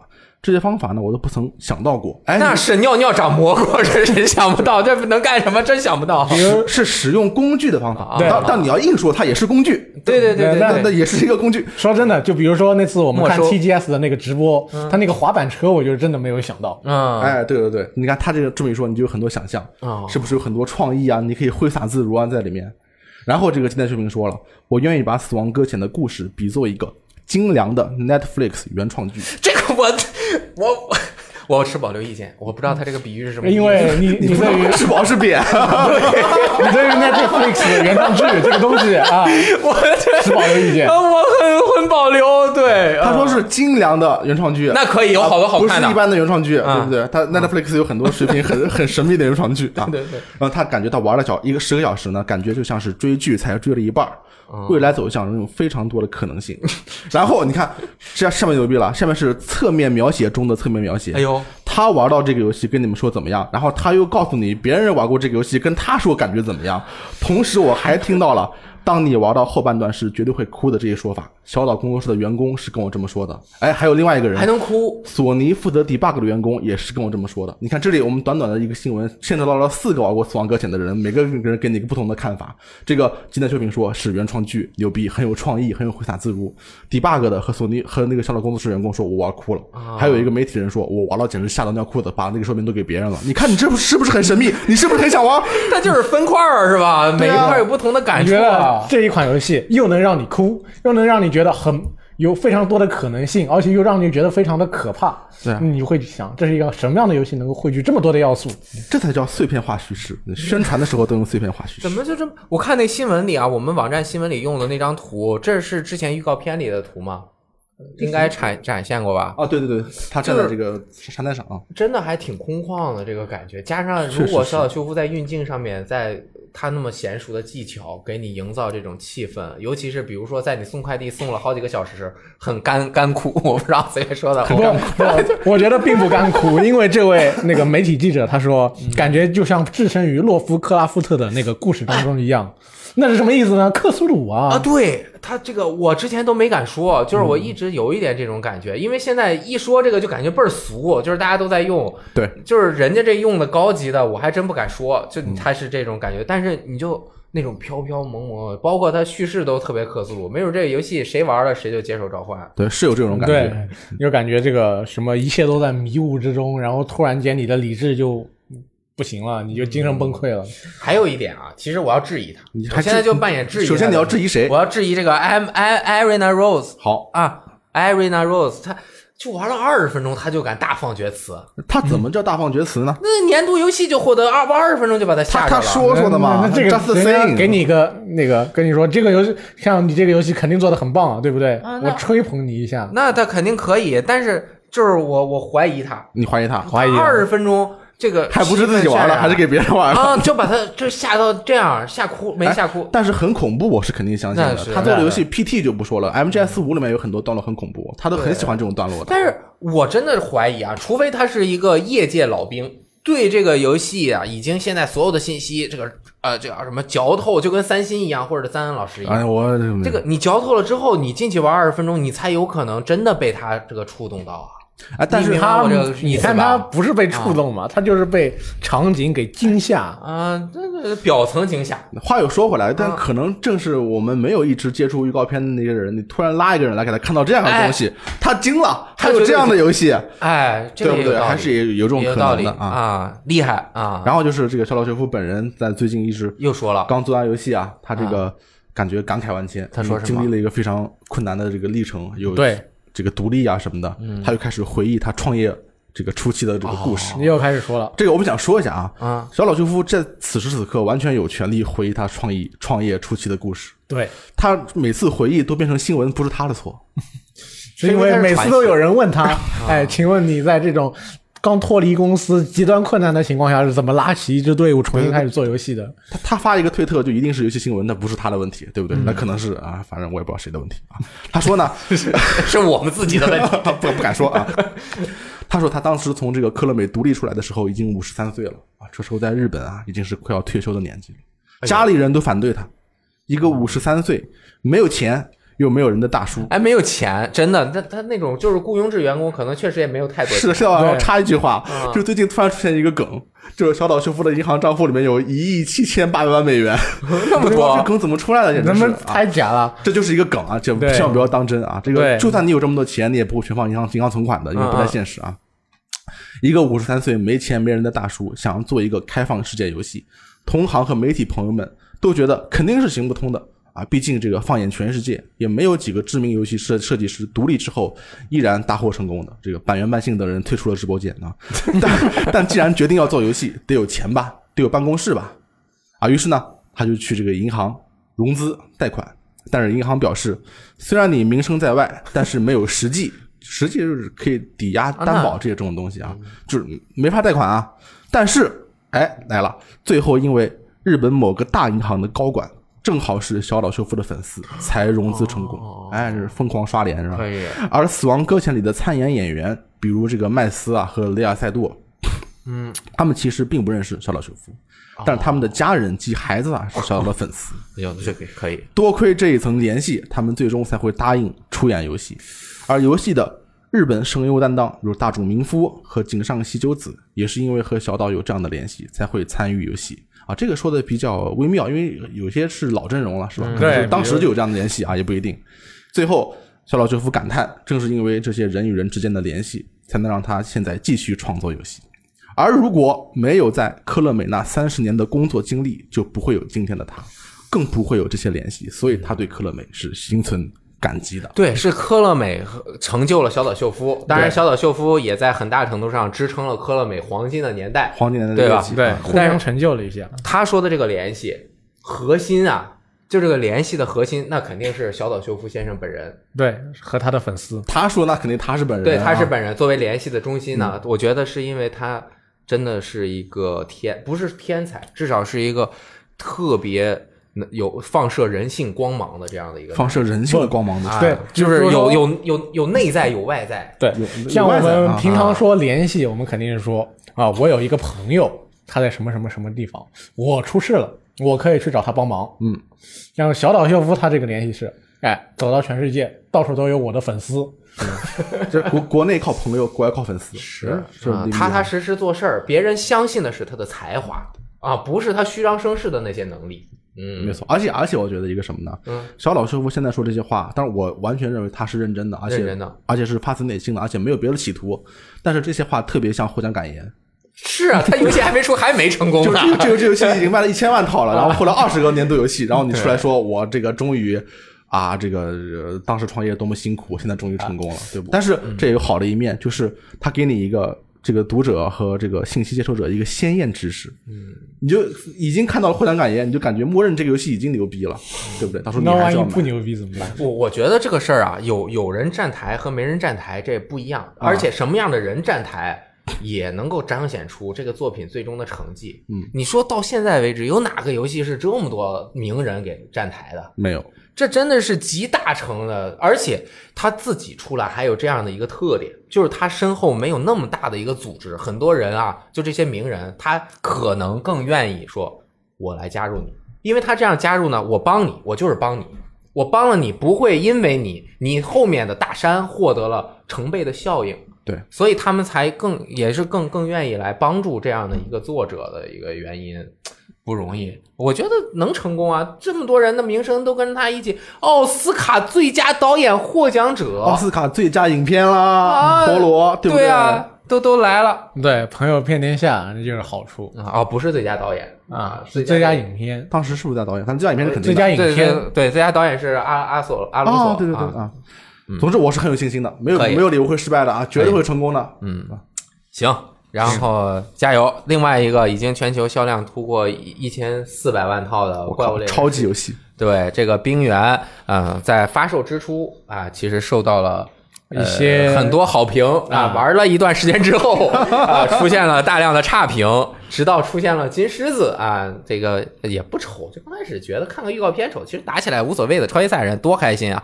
说他这个出场的时候。就让大家很震撼，因为这个天之神兽啊，天之骄子麒麟啊，这个神兽的脚都被他折断了，还被他我现在给吃了。对，我在说这个的时候呢，我根本都没有看过是什么怎么吃的，我也没，我准备我自己玩的时候我再看，到现在我还没开始玩啊。但是呢，我这个体验了它的巨魔之地啊哎，大家这个褒贬不一，其实主要都是在批评他啊。这个没玩的朋友，我简单说一句你就明白了，它就是这个巨魔之地是聚集了几个地图拼起来的。OK 每个地图的区域这一块儿一二三四嘛，你一往上升级，你不停的打一的这里面的怪，一升了级之后，其他的还会降。所以很多人呢，他这东升西降，东升西降，这个就没有办法东升西就，你明白这意思吧？就是他这边打打好不容易打起来了，这边掉下去了，他这边。这个珊瑚台地的怪就又打不了了，森林的可以打了，珊瑚台地你又要不再往上刷，就让人花了很多的精力在这里面，就觉得这我花花时间干上去的东西啊，你又把我的肝儿像炒了鹅肝儿一样，你又给吃走了，是不是被打断的感觉？对，被被打断了，嗯就是不不爽嘛。这个就是大家主要对《怪物猎人世界冰原》的这样的一个看法。卡普空当时就说我们积极调整啊，没想到积极调整，嗯在随着这个第一弹大型怪物更新，马上它就进行了调整。啊，这个动作之快啊，让人怀疑他们准备好了没？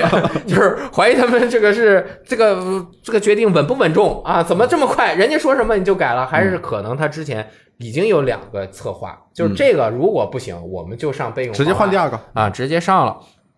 这个调整十月和十二月各更新一次，这一次它的更新就已经使整个巨魔之地的玩起来啊更便捷舒服了。两点，第一点，巨魔之地。巨魔之地的地带等级提升更加的简单哎啊，就是你随便打一打，它提升就很快，就能往上升。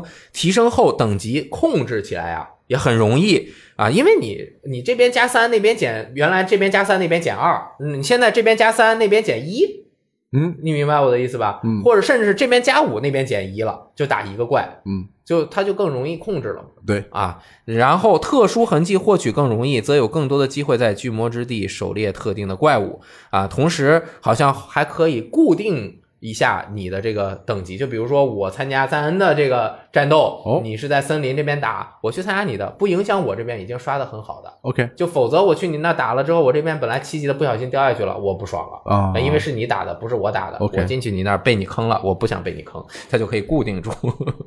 对，最重要的，我觉得这次更新对于我来说很有意义的就是部分装备的外观进行幻化是可能的了。嗯，啊，虽然我还没有进去看，但是我听呃骑士和三星已经跟我交代了。对，交代了，交代了 交代，就是然后说怎么弄的啊？就是呃有的，反正十至少十来套吧，十几套这个装备都是下位的。然后你通过打巨魔之地获得的素材，就可以获得这个，比如说啊，下位大贼龙套装的这种外观，呃，这个五件儿全都有。比如说你就可以穿上大贼龙的这个头啊，大鼻龙的这个屁股啊，就是各种就是混成一起。嗯我觉得他第一步选择的非常有意义。他什么意思选择的是下位最初级的那几个龙的怪外观，嗯，因为这些外观很快就会被大家刷新过去。它设计的很好看，有的对它没有用武之地，对，穿的时间很短，后面都哎看不见了啊。所以它慢慢更新，先更新这些，你去搭配一下，看看能不能搞怪出一个什么奇怪的 cosplay 啊！这个我一定要去试一下。而且据说这个呃幻化的素材呀、也并不那么难以取得啊，嗯并不会让你这个用一下，哎呀，我好不容易刷出来了，不想用啊，不会啊。力力战的金银火龙也在更新后加入了啊，需要提升什么等级才可以啊？免费更新后。你可以招待其他人到你的猎人小屋来进行这个参观了。之前呢不能参观，但是这猎人小屋之前一看，它那个光什么摆家具就好几页，这个什么墙上可以挂画啊，整个环境都有一种古典的这种华美和这个猎人小屋一样那种猛猛就那种猛野野野啊，都是那种 Wild 呃 wild 狂野的那种感觉啊，就是那种 什么大骨头装饰，还有那种那个中世纪装饰两种啊。这个装饰很多，而且这次又加入了很多这种模型，比如说免费更新的大贼龙的雕像，你可以放在你的这个房间里面。嗯，免费的好像就这一个是吧？啊，嗯后面还有一些付费的 DLC 的，你可以买很多啊，后面还会有更多啊，然后可以招人进来看你的这个。呃，如果你们都在一个集会，你又没有在你的隐私里设置密码的话，别人直接就进来了啊，哦就是不敲门，直接推门就进哎，啊。但是你大家可以设置一个密码，只要输入这个密码，别人也可以进入你的这个小屋看嗯，啊。这个我还是不太理解，什么呢？就是我去看你的小屋，是我有偷窥欲望吗？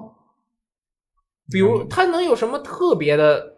又不能画个画放在里面，我只是一些自定义的。它不像动物之森有那么强的自定义属性，是不是？对，除非我啊心目的心心仪的女神，我不小心进入了。之前有哪个哪个哪个特别有名的艺人，那个打怪物猎人嗯啊，啊，就是比如说我不小心我看集会里有他，我去他的房间里看一看，偷窥一下布置的啊。对，那其他人我都不知道他是谁，我干嘛花那个读取是读取还后慢呢？读半天进的小屋，我再出来，哦，是吧啊？还是有问题。你除非咱俩认识，哎，到我的小屋去喝酒，咱们开着语音聊聊天 啊。这个呃线上虚拟人生啊，还有可能。我觉得这个还是不够实用嘛，哦应该就简单加一个功能就行了。什么功能？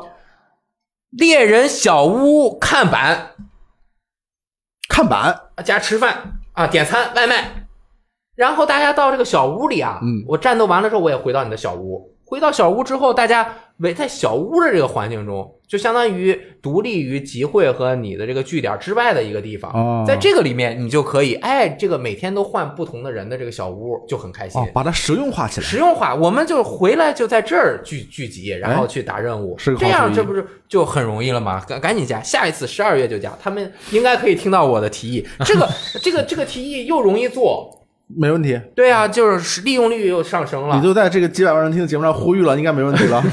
对，十万吧，好啊，这个本周没有又没有想到的消息，就是现在这个消息就是闪电公布，对啊，闪电公布对这个《生化危机二》重置版与《怪物猎人世界：冰原》进行联动，这个形成了话题，啊，放了直接放一预告片，上吊了。嗯，呃，直接就爆炸了，就看着这个狮套龙出来之后，把猎人们都喷成僵尸了，以这个僵尸的这个动作就去那儿，那瞎子摸黑一样去那儿摸。对对，去那摸还行，对去别人小屋里摸一摸。对，啊但其实我觉得这个动作是什么呢？是什么呀以前 FF 十四联动的时候是这个龙骑兵嘛，它可以就飞到天上去，哎然后再过一段时间再下来，它可以神枪啊，它可以躲这个贝西蒙特贝不是呃对吧？贝西摩斯贝尔哦，好，嗯贝西摩斯的这个贝尔蒙特 某一个这个陨石攻击啊，你跳上去之后，你是可以用这个无敌时间躲过它这个攻击，它是有用的。嗯那这里面这个僵尸步啊，就是比如说在这个呃狮套龙，它是一个古龙啊，就是这这全身就是那个挂着披麻戴孝的，不是 是披披着那破好惨啊破玩意儿啊，就是一个大僵尸龙，它喷这个呃毒雾的时候，你可以用这个我自己变成僵尸，我就嘟嘟嘟嘟嘟通过这个动作我就走过去，你明白吧？我懂了，它应该是这样的免疫了，哎，它是一个这种免疫的动作，这样用进来才有意思。就像那个和巫师，真是个天才，就是这么设计的好多啊。就是这么设计的。巫师是我可以用那个伊格尼斯啊，我就是用一个这个动作，我可以烧那个鹿首怪的它那个藤蔓，这个就是你一喷，对吧？你那么厉害。我怎么打过你啊？对我就用，呃我就往前冲 啊，然后过去我就打他们。这个设计的很好啊，我觉得。没毛病。对呃设计的最好的是 DLC 皮肤，哦，这个 DLC 皮肤把可爱的 Abel 呃变成了更可爱的 暴君啊！这个我我一定不会用啊！然后你要花钱买吗？还得花钱买呢。啊，我不花钱，我花钱买，我支持他。但是你不用，你不用我不买都要买。我我不买了，不买了啊好我不买了，我已经有好多怪物猎人了啊。这个我比较期待的是里昂和克莱尔的造型服装嗯啊，以及一些新挂饰。呃新挂饰好像没有看到啊，我我期期待是一些《生化危机》里面的一些主题挂饰。现在可能因为我还没有打到较后面，我现在解锁的一些挂饰全全是各种颜色的那个布，就是变化特别少，就有一个金属的那个链子。我觉得以后联动啊加这些挂饰很，这挂饰可能你们还没有玩儿、啊，对，我不知道。它是就在你这个武器，比如说你这个握把下面能够挂一个哦东，西，就跟那个手机上挂那个差不多。挂链儿啊，嗯，特别好看，就是你能看见，你给它调一特亮的颜色的那种东西啊，和你这衣服有很明显对比的，它就等于是呃额外增加了一个点缀，还挺啊漂亮对，很漂亮。这个我知道。我玩《全境封锁二》的时候，我背包上也能挂挂个挂饰。哎呦，你很酷炫啊！那个全境封锁的那个背包很好看的、啊，能挂很多东西啊。然后家具十一种，挂饰三种，动作二种啊。新的这个异常状态叫做丧尸状态，被那个瘴气侵蚀时触发，解除方式是用野外采集的绿色草药，这和生化危机都是有这个很联系啊，很很好的联系的。嗯，我我很喜欢这个联动啊，到时候一定有没有火箭筒啊？嗯我需要火箭筒啊！那要不要来个直升机啊？嗯，对我需要火箭筒，嗯，挺好，嗯。后面还有一个很厉害的事情啊，就是也是狩猎的游戏，这个《血缘诅咒》。对，对对对，也是猎人啊，我觉得他当时那个评价、评论或者这个专题文章啊，是周国瑞写的，就是这是一次另外的一种狩猎的体验嘛，就是《血缘诅咒》。然后宫崎英高在一次采访中啊说，如果非要选一个最喜欢的作品的话，那就是《血缘诅咒》。哎，它给我留下了最深的烙印，同时也是一款从头到尾都贯彻了我开发理念的游戏。嗯，能看出来，它这个整个完成品啊，高度完成，而且个人的这种风格非常的强烈非。常完整。对，对于性爱之作，如果还有什么值得改进或者打磨的地方呢？宫崎英高表示，我会改进圣杯地牢和血质宝石，希望能够加入更多细节。当被问到《血缘诅咒》续作的可能性时，宫崎英高再次表示，很遗憾，决定权不在我，因为他这个是索尼和 Software，好像是 IP 都是索尼，都是索尼。的。对对索尼那边的，呃，他这个我们这个总结这里面还有一句，就是说，他说啊，我一般做完游戏之后不太反省我这个游戏中的一些东西。哦这样的啊、我的作品做出来了之后，他还是比较相信自己的，嗯啊，然后就会去投入到下一个作品的开发当中。嗯嗯，敬佩宫崎英高先生和小岛秀夫都是很厉害的。对，非常厉害。现在宫崎英高能不能成为下一个明星制作人？他已经很明星，已经很明星了，能不啊能明星到小岛这个程度，我们不大知道。他的 GIF 图是比小岛多？那 他他会做很多的动作，嗯，对，因为他的游戏他会做很多动作啊，对对对，嗯这个 meme 就比较多啊。对，还会用斜着眼睛看着你，露出神秘的微笑。不是说还有一些未公开的游戏吗？你觉得《雪原》会出二吗？我觉得会出二，我不太希望这个事情诞生，为什么呢？为什么呢？不知道怎么做哎，但是我跟你说啊，啊。《最后生还者二》出现之前，你肯定不希望看到《最后生还者二》，我希我绝对不希望他出《最后生还者》，但是你看到他二了以后，你觉得他哎这个思路很好，妈，我我觉得还行 我还真没，我还没有觉得，我还没有觉得他很好。那讲阿迪亚初二，你觉得怎么样？你觉得他一开始你想不想他初二？你肯定也不想。我不想他出续作，就是剧情接着讲，他讲个前作，其实没有达到我最初的预期。嗯，哦，但是你情愿这个做没有还是有，有，对不对？有那雪原二也可以出个前传前传嘛，对不对？嗯，因为它不是一个重叙事的，那你说他不重叙事，他叙事其实也挺重的呀，它就是很难说。重世界，它不重讲述对对，表达，不重它某一个细节这个故事脉络，它不重。嗯。啊，啊。但正好说到《最后生还者二》，它这个最近啊是要先道个歉。上一期还是某一期节目，我说错了，嗯就是人家什么呢那个 Druckmann 啊，人家本身就是游戏的剧本创作者。啊我上次说了人家什么呃，另外一个人走了，我对剧本比较担心。说的啊 Amy 对。Hennings 啊，另外那个那个那一位，他其实是这个游戏的主要的美术设计。我再说错就很傻逼了，没事，你还能下次再道歉。啊，下次再道歉啊。反正两个人一起都合作嘛 OK，OK，一起都是原来这个《最后生还者》的导演。Sorry，我现在老了嘛，如果是以前，我绝对记不错的。可能就像我那个南北一样，我就给一记。刚才应该是我说错了，我说那个名字应该是错的，对对对反正就是两个人嘛。这个他说，呃，《最后生还者》第二幕的创意灵感来源，早在二零一三年脑中就已经有了这个基本的框架了。嗯，他说这个是怎么来的呢？就是二零一三年，他跟艾丽的演员 Ashley Johnson，这个大家脑子应该应该有他这个人的印象。对他其实岁数是比艾丽要稍微大一点的。嗯啊，然后他跟他谈《遗落》，也就是《Left Behind》，就是《最后生还者》这个 DLC 的这个点子。当听完 Neil 讲述这个遗落的故事之后，Ashley 当场就在餐厅里哭了。这是一个男人一生中最大的危机。他竟然把一个女生在餐在在餐厅里面哭了，哭了啊！这怎么而且行啊？你要考虑到他们之间的年龄之差，又又会让人有有觉得你这个人在干什么。这个 FBI 已经在门口等着了，快要进来了啊！他当时在想，希望大家啊，周围的食客不要以为我呃对 Jonathan 做了什么可怕的事情。这一哭，就让那个 Neil 产生了一些强烈的灵感，第二幕的故事也就由此。其实这么一说，一落这个 DLC 对我的触动是特别的大。嗯，它对于整个故事不是补完，它是一个情感的拓展、延续，就让人这种五味杂陈、这种复杂程度啊，特别的。他按说啊，他是在故事中截取了一段出来的，嗯，呃，就前传嘛，他是从这怎么怎么弄的，对，呃，按说如正常的按时间顺序玩是可以的，但是这个你还是要你先打通主篇，再去补完这个，玩一下前传，了解一下故事，可能对人的触动真的很大。嗯，这个剧作上面真的是了不得了不得，就是望尘莫及，太牛逼了啊！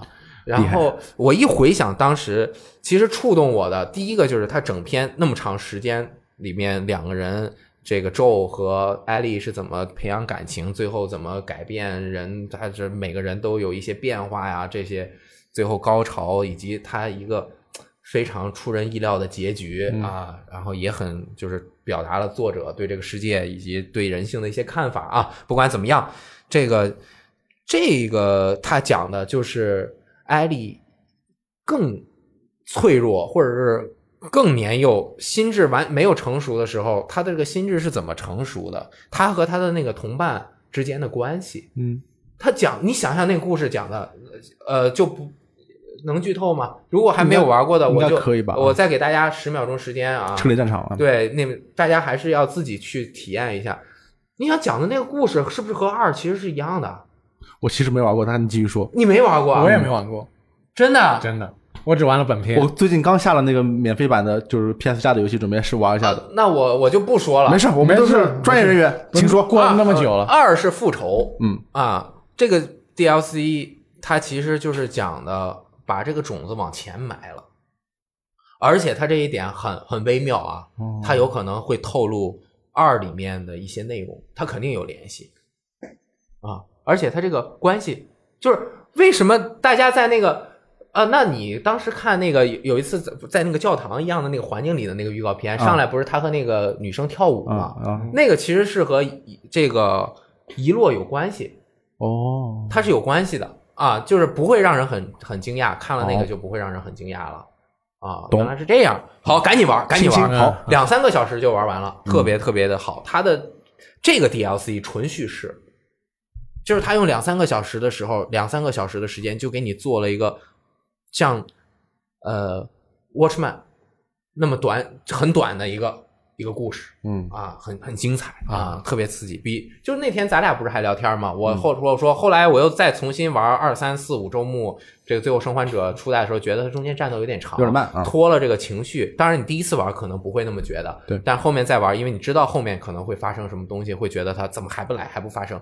但是这个 DLC 精彩，很精彩啊世界上最好的 DLC 之一。好，再往回去玩去。好，然后还有几个事情，对，比如说在那天 PS 五的消息出现没多久之后呢，有一条有关下个月游戏的消息，嗯。啊，毁灭战士永恒》呢延期了啊，延到明年的三月二十号了。啊。那意味着我们十一月的负担小了一个，但是明年三月份之间那个游戏的呃紧张程度呢就又提升了。嗯，这个游戏啊，我一直都觉得像重启的《毁灭战士》一点五，啊，对有这种感觉，有这个我不知道为什么啊。，对，他也没有叫 Doom 二二，就是可能也不太好叫，因为他们是不想再回过去了，再来一次 Doom，再来一次 Doom 一二三了。那样的话，这个分辨起来着实有点困难。我觉得它延期的一个可能性是，呃，它这次不是加增加了它平台跳跃的部分的内容嘛？说什么连贯啊，什么跳来跳去的，可能关卡设计上面难度还蛮高的，要继续打磨。我倒是觉得很有可能他们刚刚看到某款发售不久的游戏的惨状，决定再打磨一下。你说的是什么游戏？位置吗？我我我真的要在这里再说一下，这？哦 哦，这类型不一样啊，啊不用无需担心。但是啊就算它垮，它垮的也是另外一个方向。但就是说，至少最近这两年的游戏让我们知道，那个保打磨干净，保持一个非常好的品质很重要。有有必要啊？对，所以又多了五个月的话，他们能多啊多了四个月，他们能多干一点别的事情，另外一款一直在打磨的游戏，最近也是真的是一直在打磨。风生水起啊，叫《命运》《命运二》啊把，它的那个新的资料片《暗影要塞》公布呃上线了，嗯上线之后呢，还把服务器搞得宕机了一个晚上。对对对，上一期的我们游戏日记里，大家已经跳过了这一部分的讨论，直接说了它的好。那么呢，根据 N T NPD 的统计呢，自二零一四年九月啊，这个游戏《命运一》发售以来呢，命运系列，也就是说这两款游戏是美国第二畅畅销的 FPS，销售额仅次于大家都知道的 COD。哦，也就是说啊，战地啊、星战前线啊、Far Cry 啊、Doom 啊之类的啊，全都卖不过命运。嗯，所以就是如果你不看那个 FPS，你觉得 FPS 跟你玩的不一样的话，你放所有的游戏，在全美销量，呃，近五年来命运系列也是第七的。你想想看，除了 COD，还有哪六个游戏能够压过它？光环呃，光环有那么近五多游戏吗年不行，光环近五年有那么多游戏吗？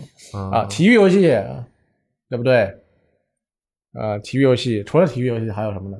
嗯，赛车可能吗？不行，GTA 可以吗？啊，GTA 大镖客，大镖客应该可以、嗯 g t a 不知道大镖客行不行最近没有了。没关系。嗯，反正命运现在看，他离成功越来越近了。对，但我觉得他已经成功了呀。这个坡儿好难爬呀。嗯，关键就在坚持不懈。这个坡真的好，就感觉他们推着一个大石。你想，他们一个多么成功的，历史上数一数二的制作团队，创造了《光环》这个巨大的成功的 IP，然后独立出来，这个多么艰辛啊！这个成功太不容易了，是啊？小岛秀夫怎么这么厉害？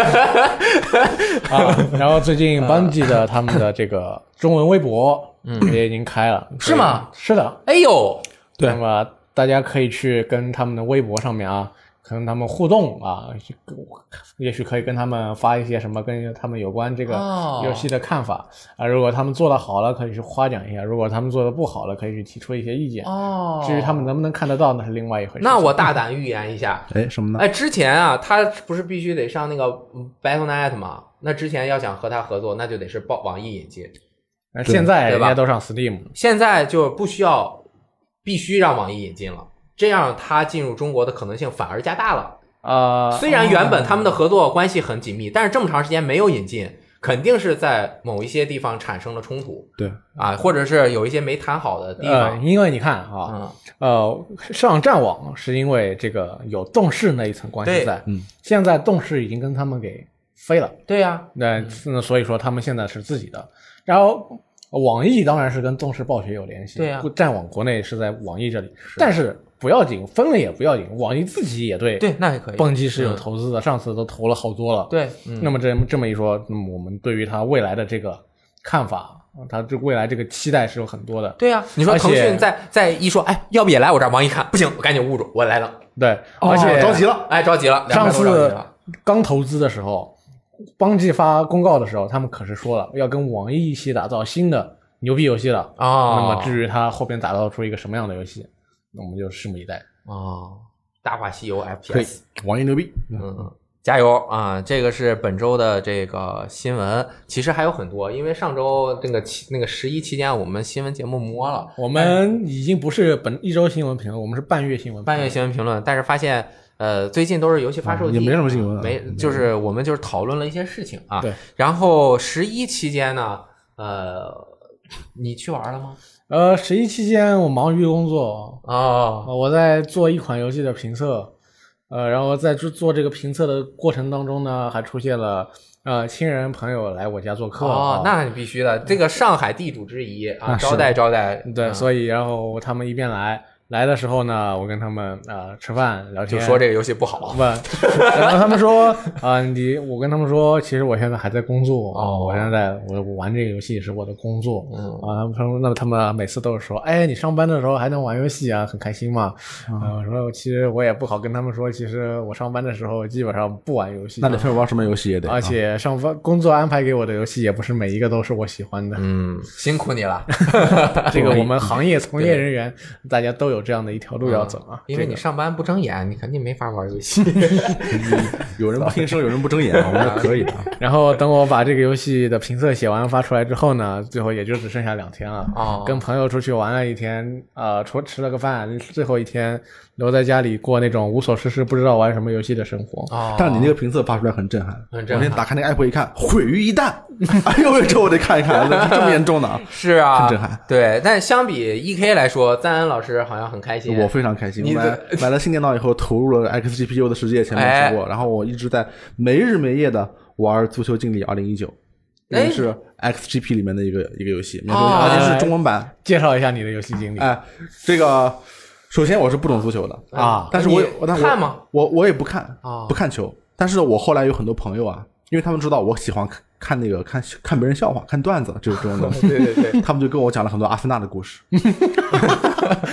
这个懂我就是陪笑，我也不知道是什么。懂的人就懂啊。啊然后我听了以后，我就深深的爱上了这支球队啊那这个球队很幽默，啊那你应该跟那个我们的前同事啊，我老王有着非常多，的共我老同语言我老经常聊这个事情啊，啊。很幽默。然后我觉得我应该学习一下这个足球，然后我就下了什么 app 啊，或者看看新闻什么的，去了解这个足球的东西。我还买了一本书，叫《温格革命：阿森纳二十年》。哎，我研究这个阿森纳和这个英国足球啊。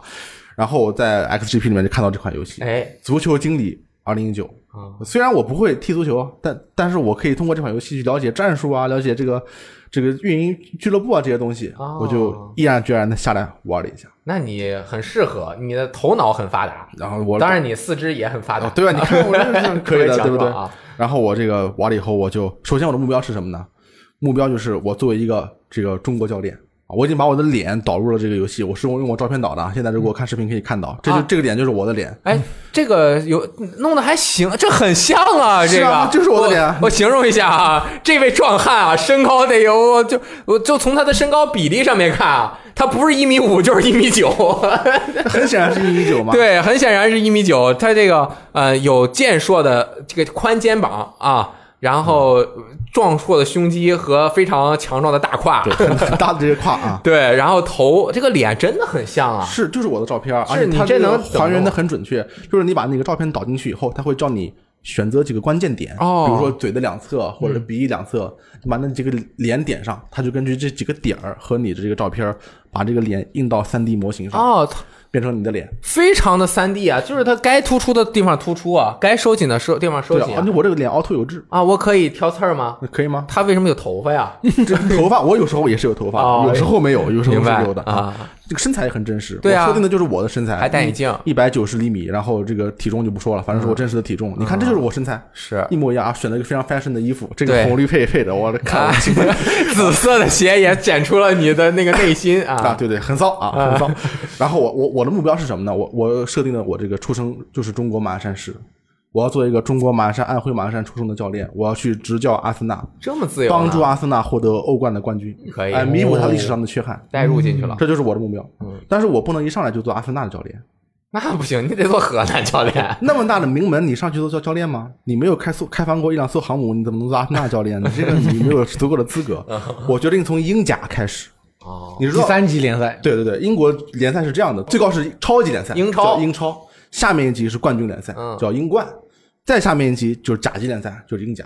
我选择了英甲，嗯，哎，我要从英甲开始奋斗起来，然后一步步奋斗上去，让阿森纳求我去当教练，我再去当教练啊，这就这是成就感就出来了。对，这就是我的目标。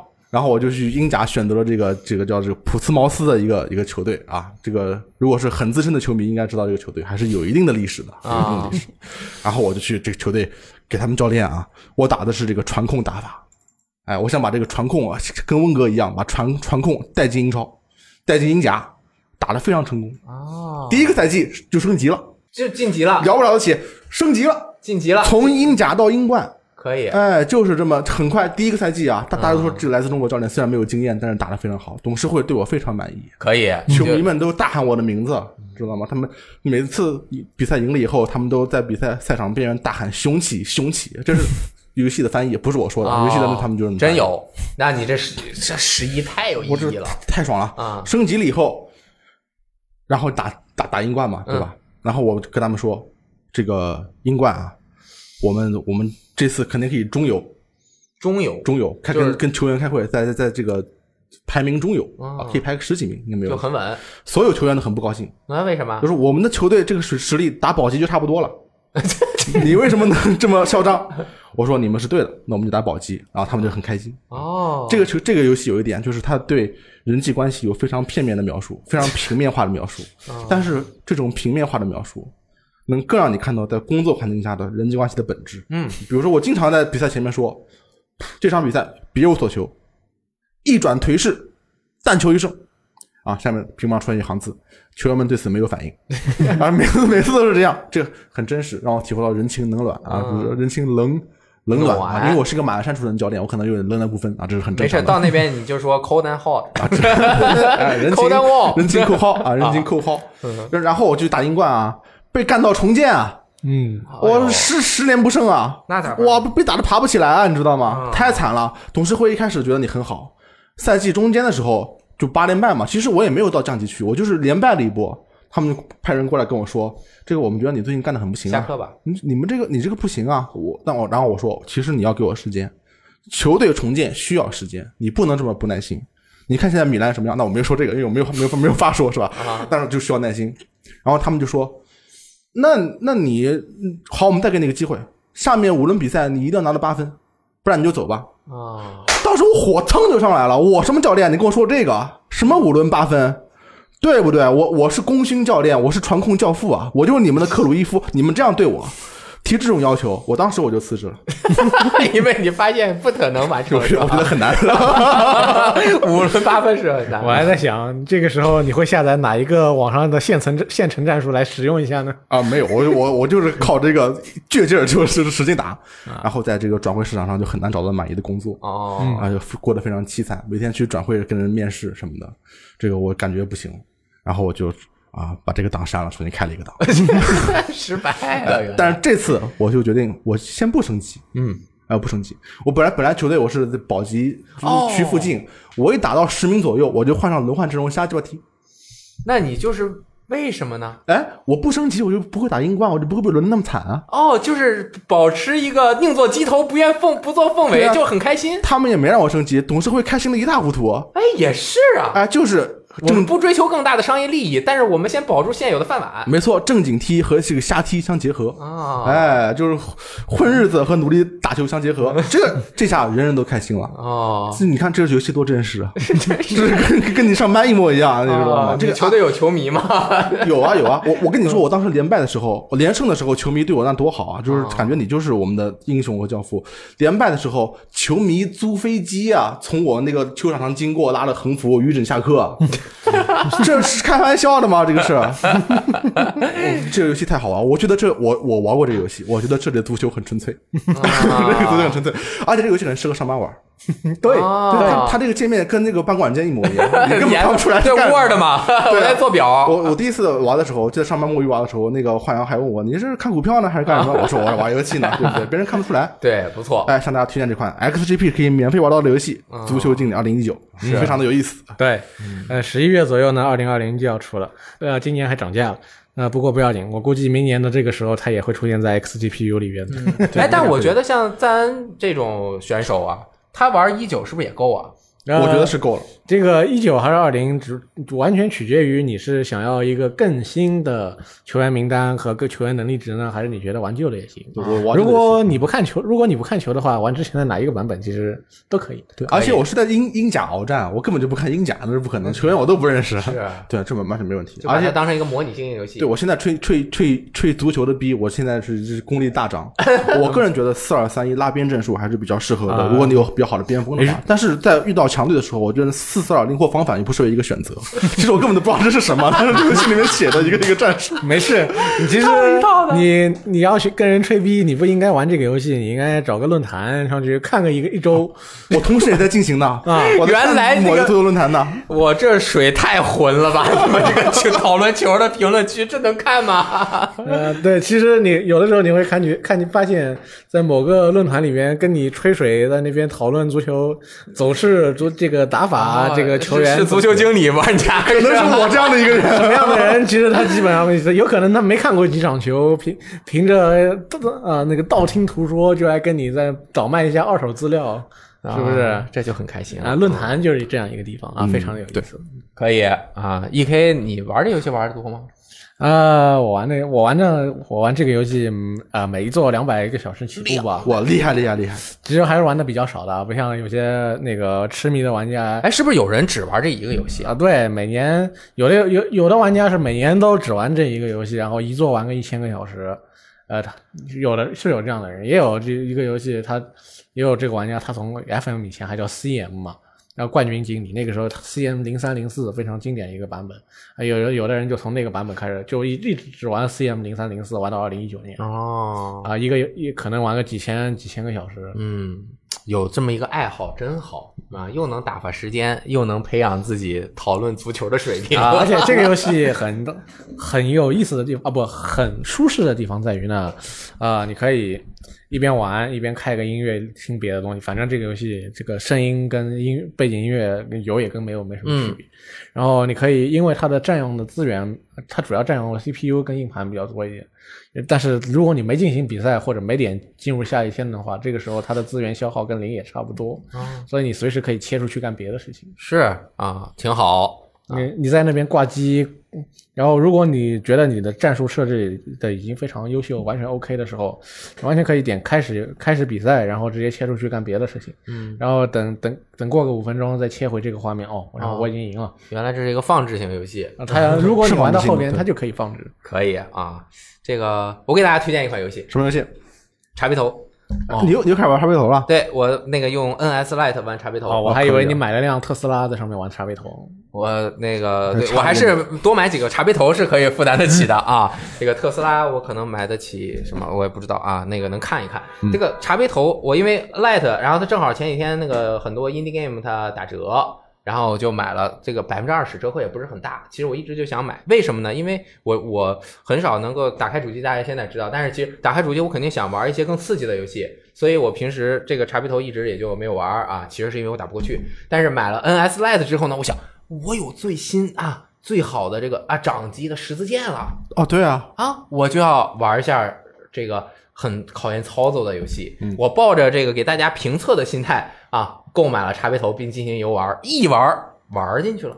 哎，我发现我自己进步了。我之前第一个岛将将的都都打不太过，嗯啊，现在我已经打了一半多了。哎呦，这么顺利呢？啊，花了很长的时间，大概这个半个月吧。就是我这个有时间的时候，我就拿出来玩一下这个游戏呢。我觉得很适合现在的我。那带孩子呢，就需要一定的耐心。这个游戏也是需要极大的耐心。我经常啊，就是终于孩子睡觉了，我就拿出了 NS Lite 来游玩这个游戏。孩子睡醒了，我一关也没有打过去，一事无成。太绝望了！啊，然后但是我很开心，因为这个 这个游我不知道很矛盾啊，就是现在就是我只要有个空能玩会儿游戏，我就特高兴。是那个拿主机打开弄半天没玩两下，就是这个啊，一分钟就死了，半分钟就死了，死了马上重来。它这个拿在掌上，这个美轮美奂的画面啊，真的是美轮美奂。它这个。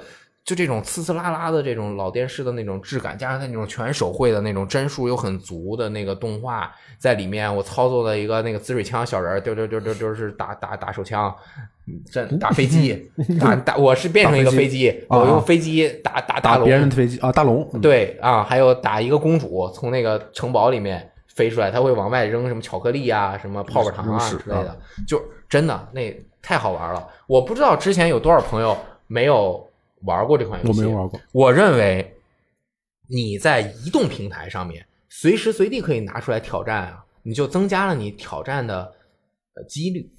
对，因为我坐在这儿了，我都很稳定了，我想拿到一个稳定收益的事情，就是我这个事情，我现在在娱乐或者休闲，我想能够拿到一个更稳定的效果，我希望有一定进度，主要是对嗯，然后你移动的玩，反正我这块儿也玩不了五到十分钟，我就拿来打两把啊，说不定就打过了不。心疼。啊，当然，大部分时间是你必须要持续的打一两个小时才能打过。后来我发现了，对，挺好的啊。就是有一天，呃，晚上我是出去在一个湖边儿，然后晚上那湖边儿也没没灯，然后我就坐在酒店里，然后孩子睡觉了，在那玩儿玩了两个小时，终于把有一关打过去了。我脑子就是完全放空，完全放空。打过去的那一瞬间，我差一点就叫了出来，我就怕把他吵醒。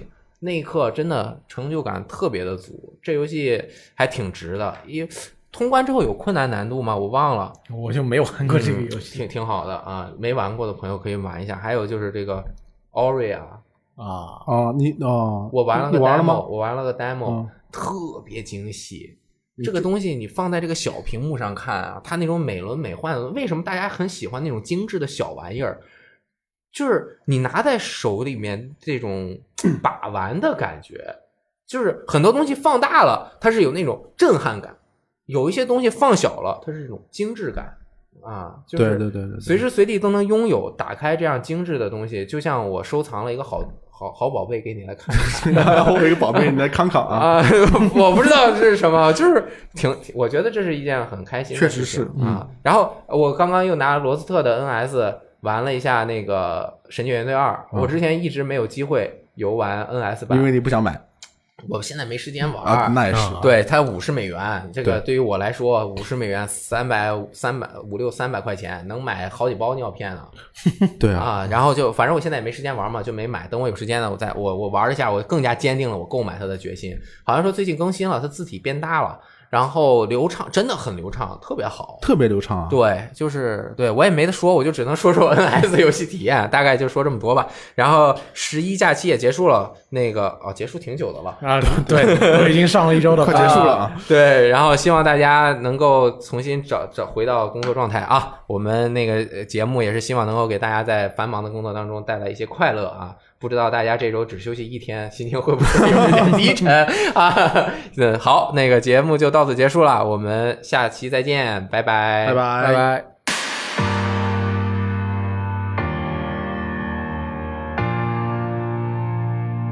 When I look into your eyes, I wanna breathe you in to get me high.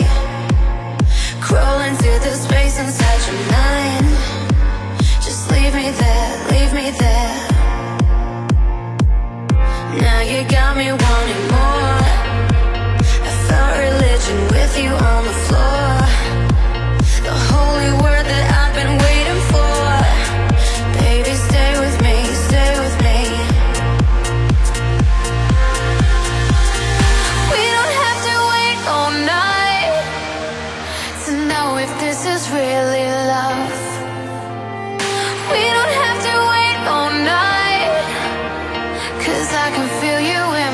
blood. In my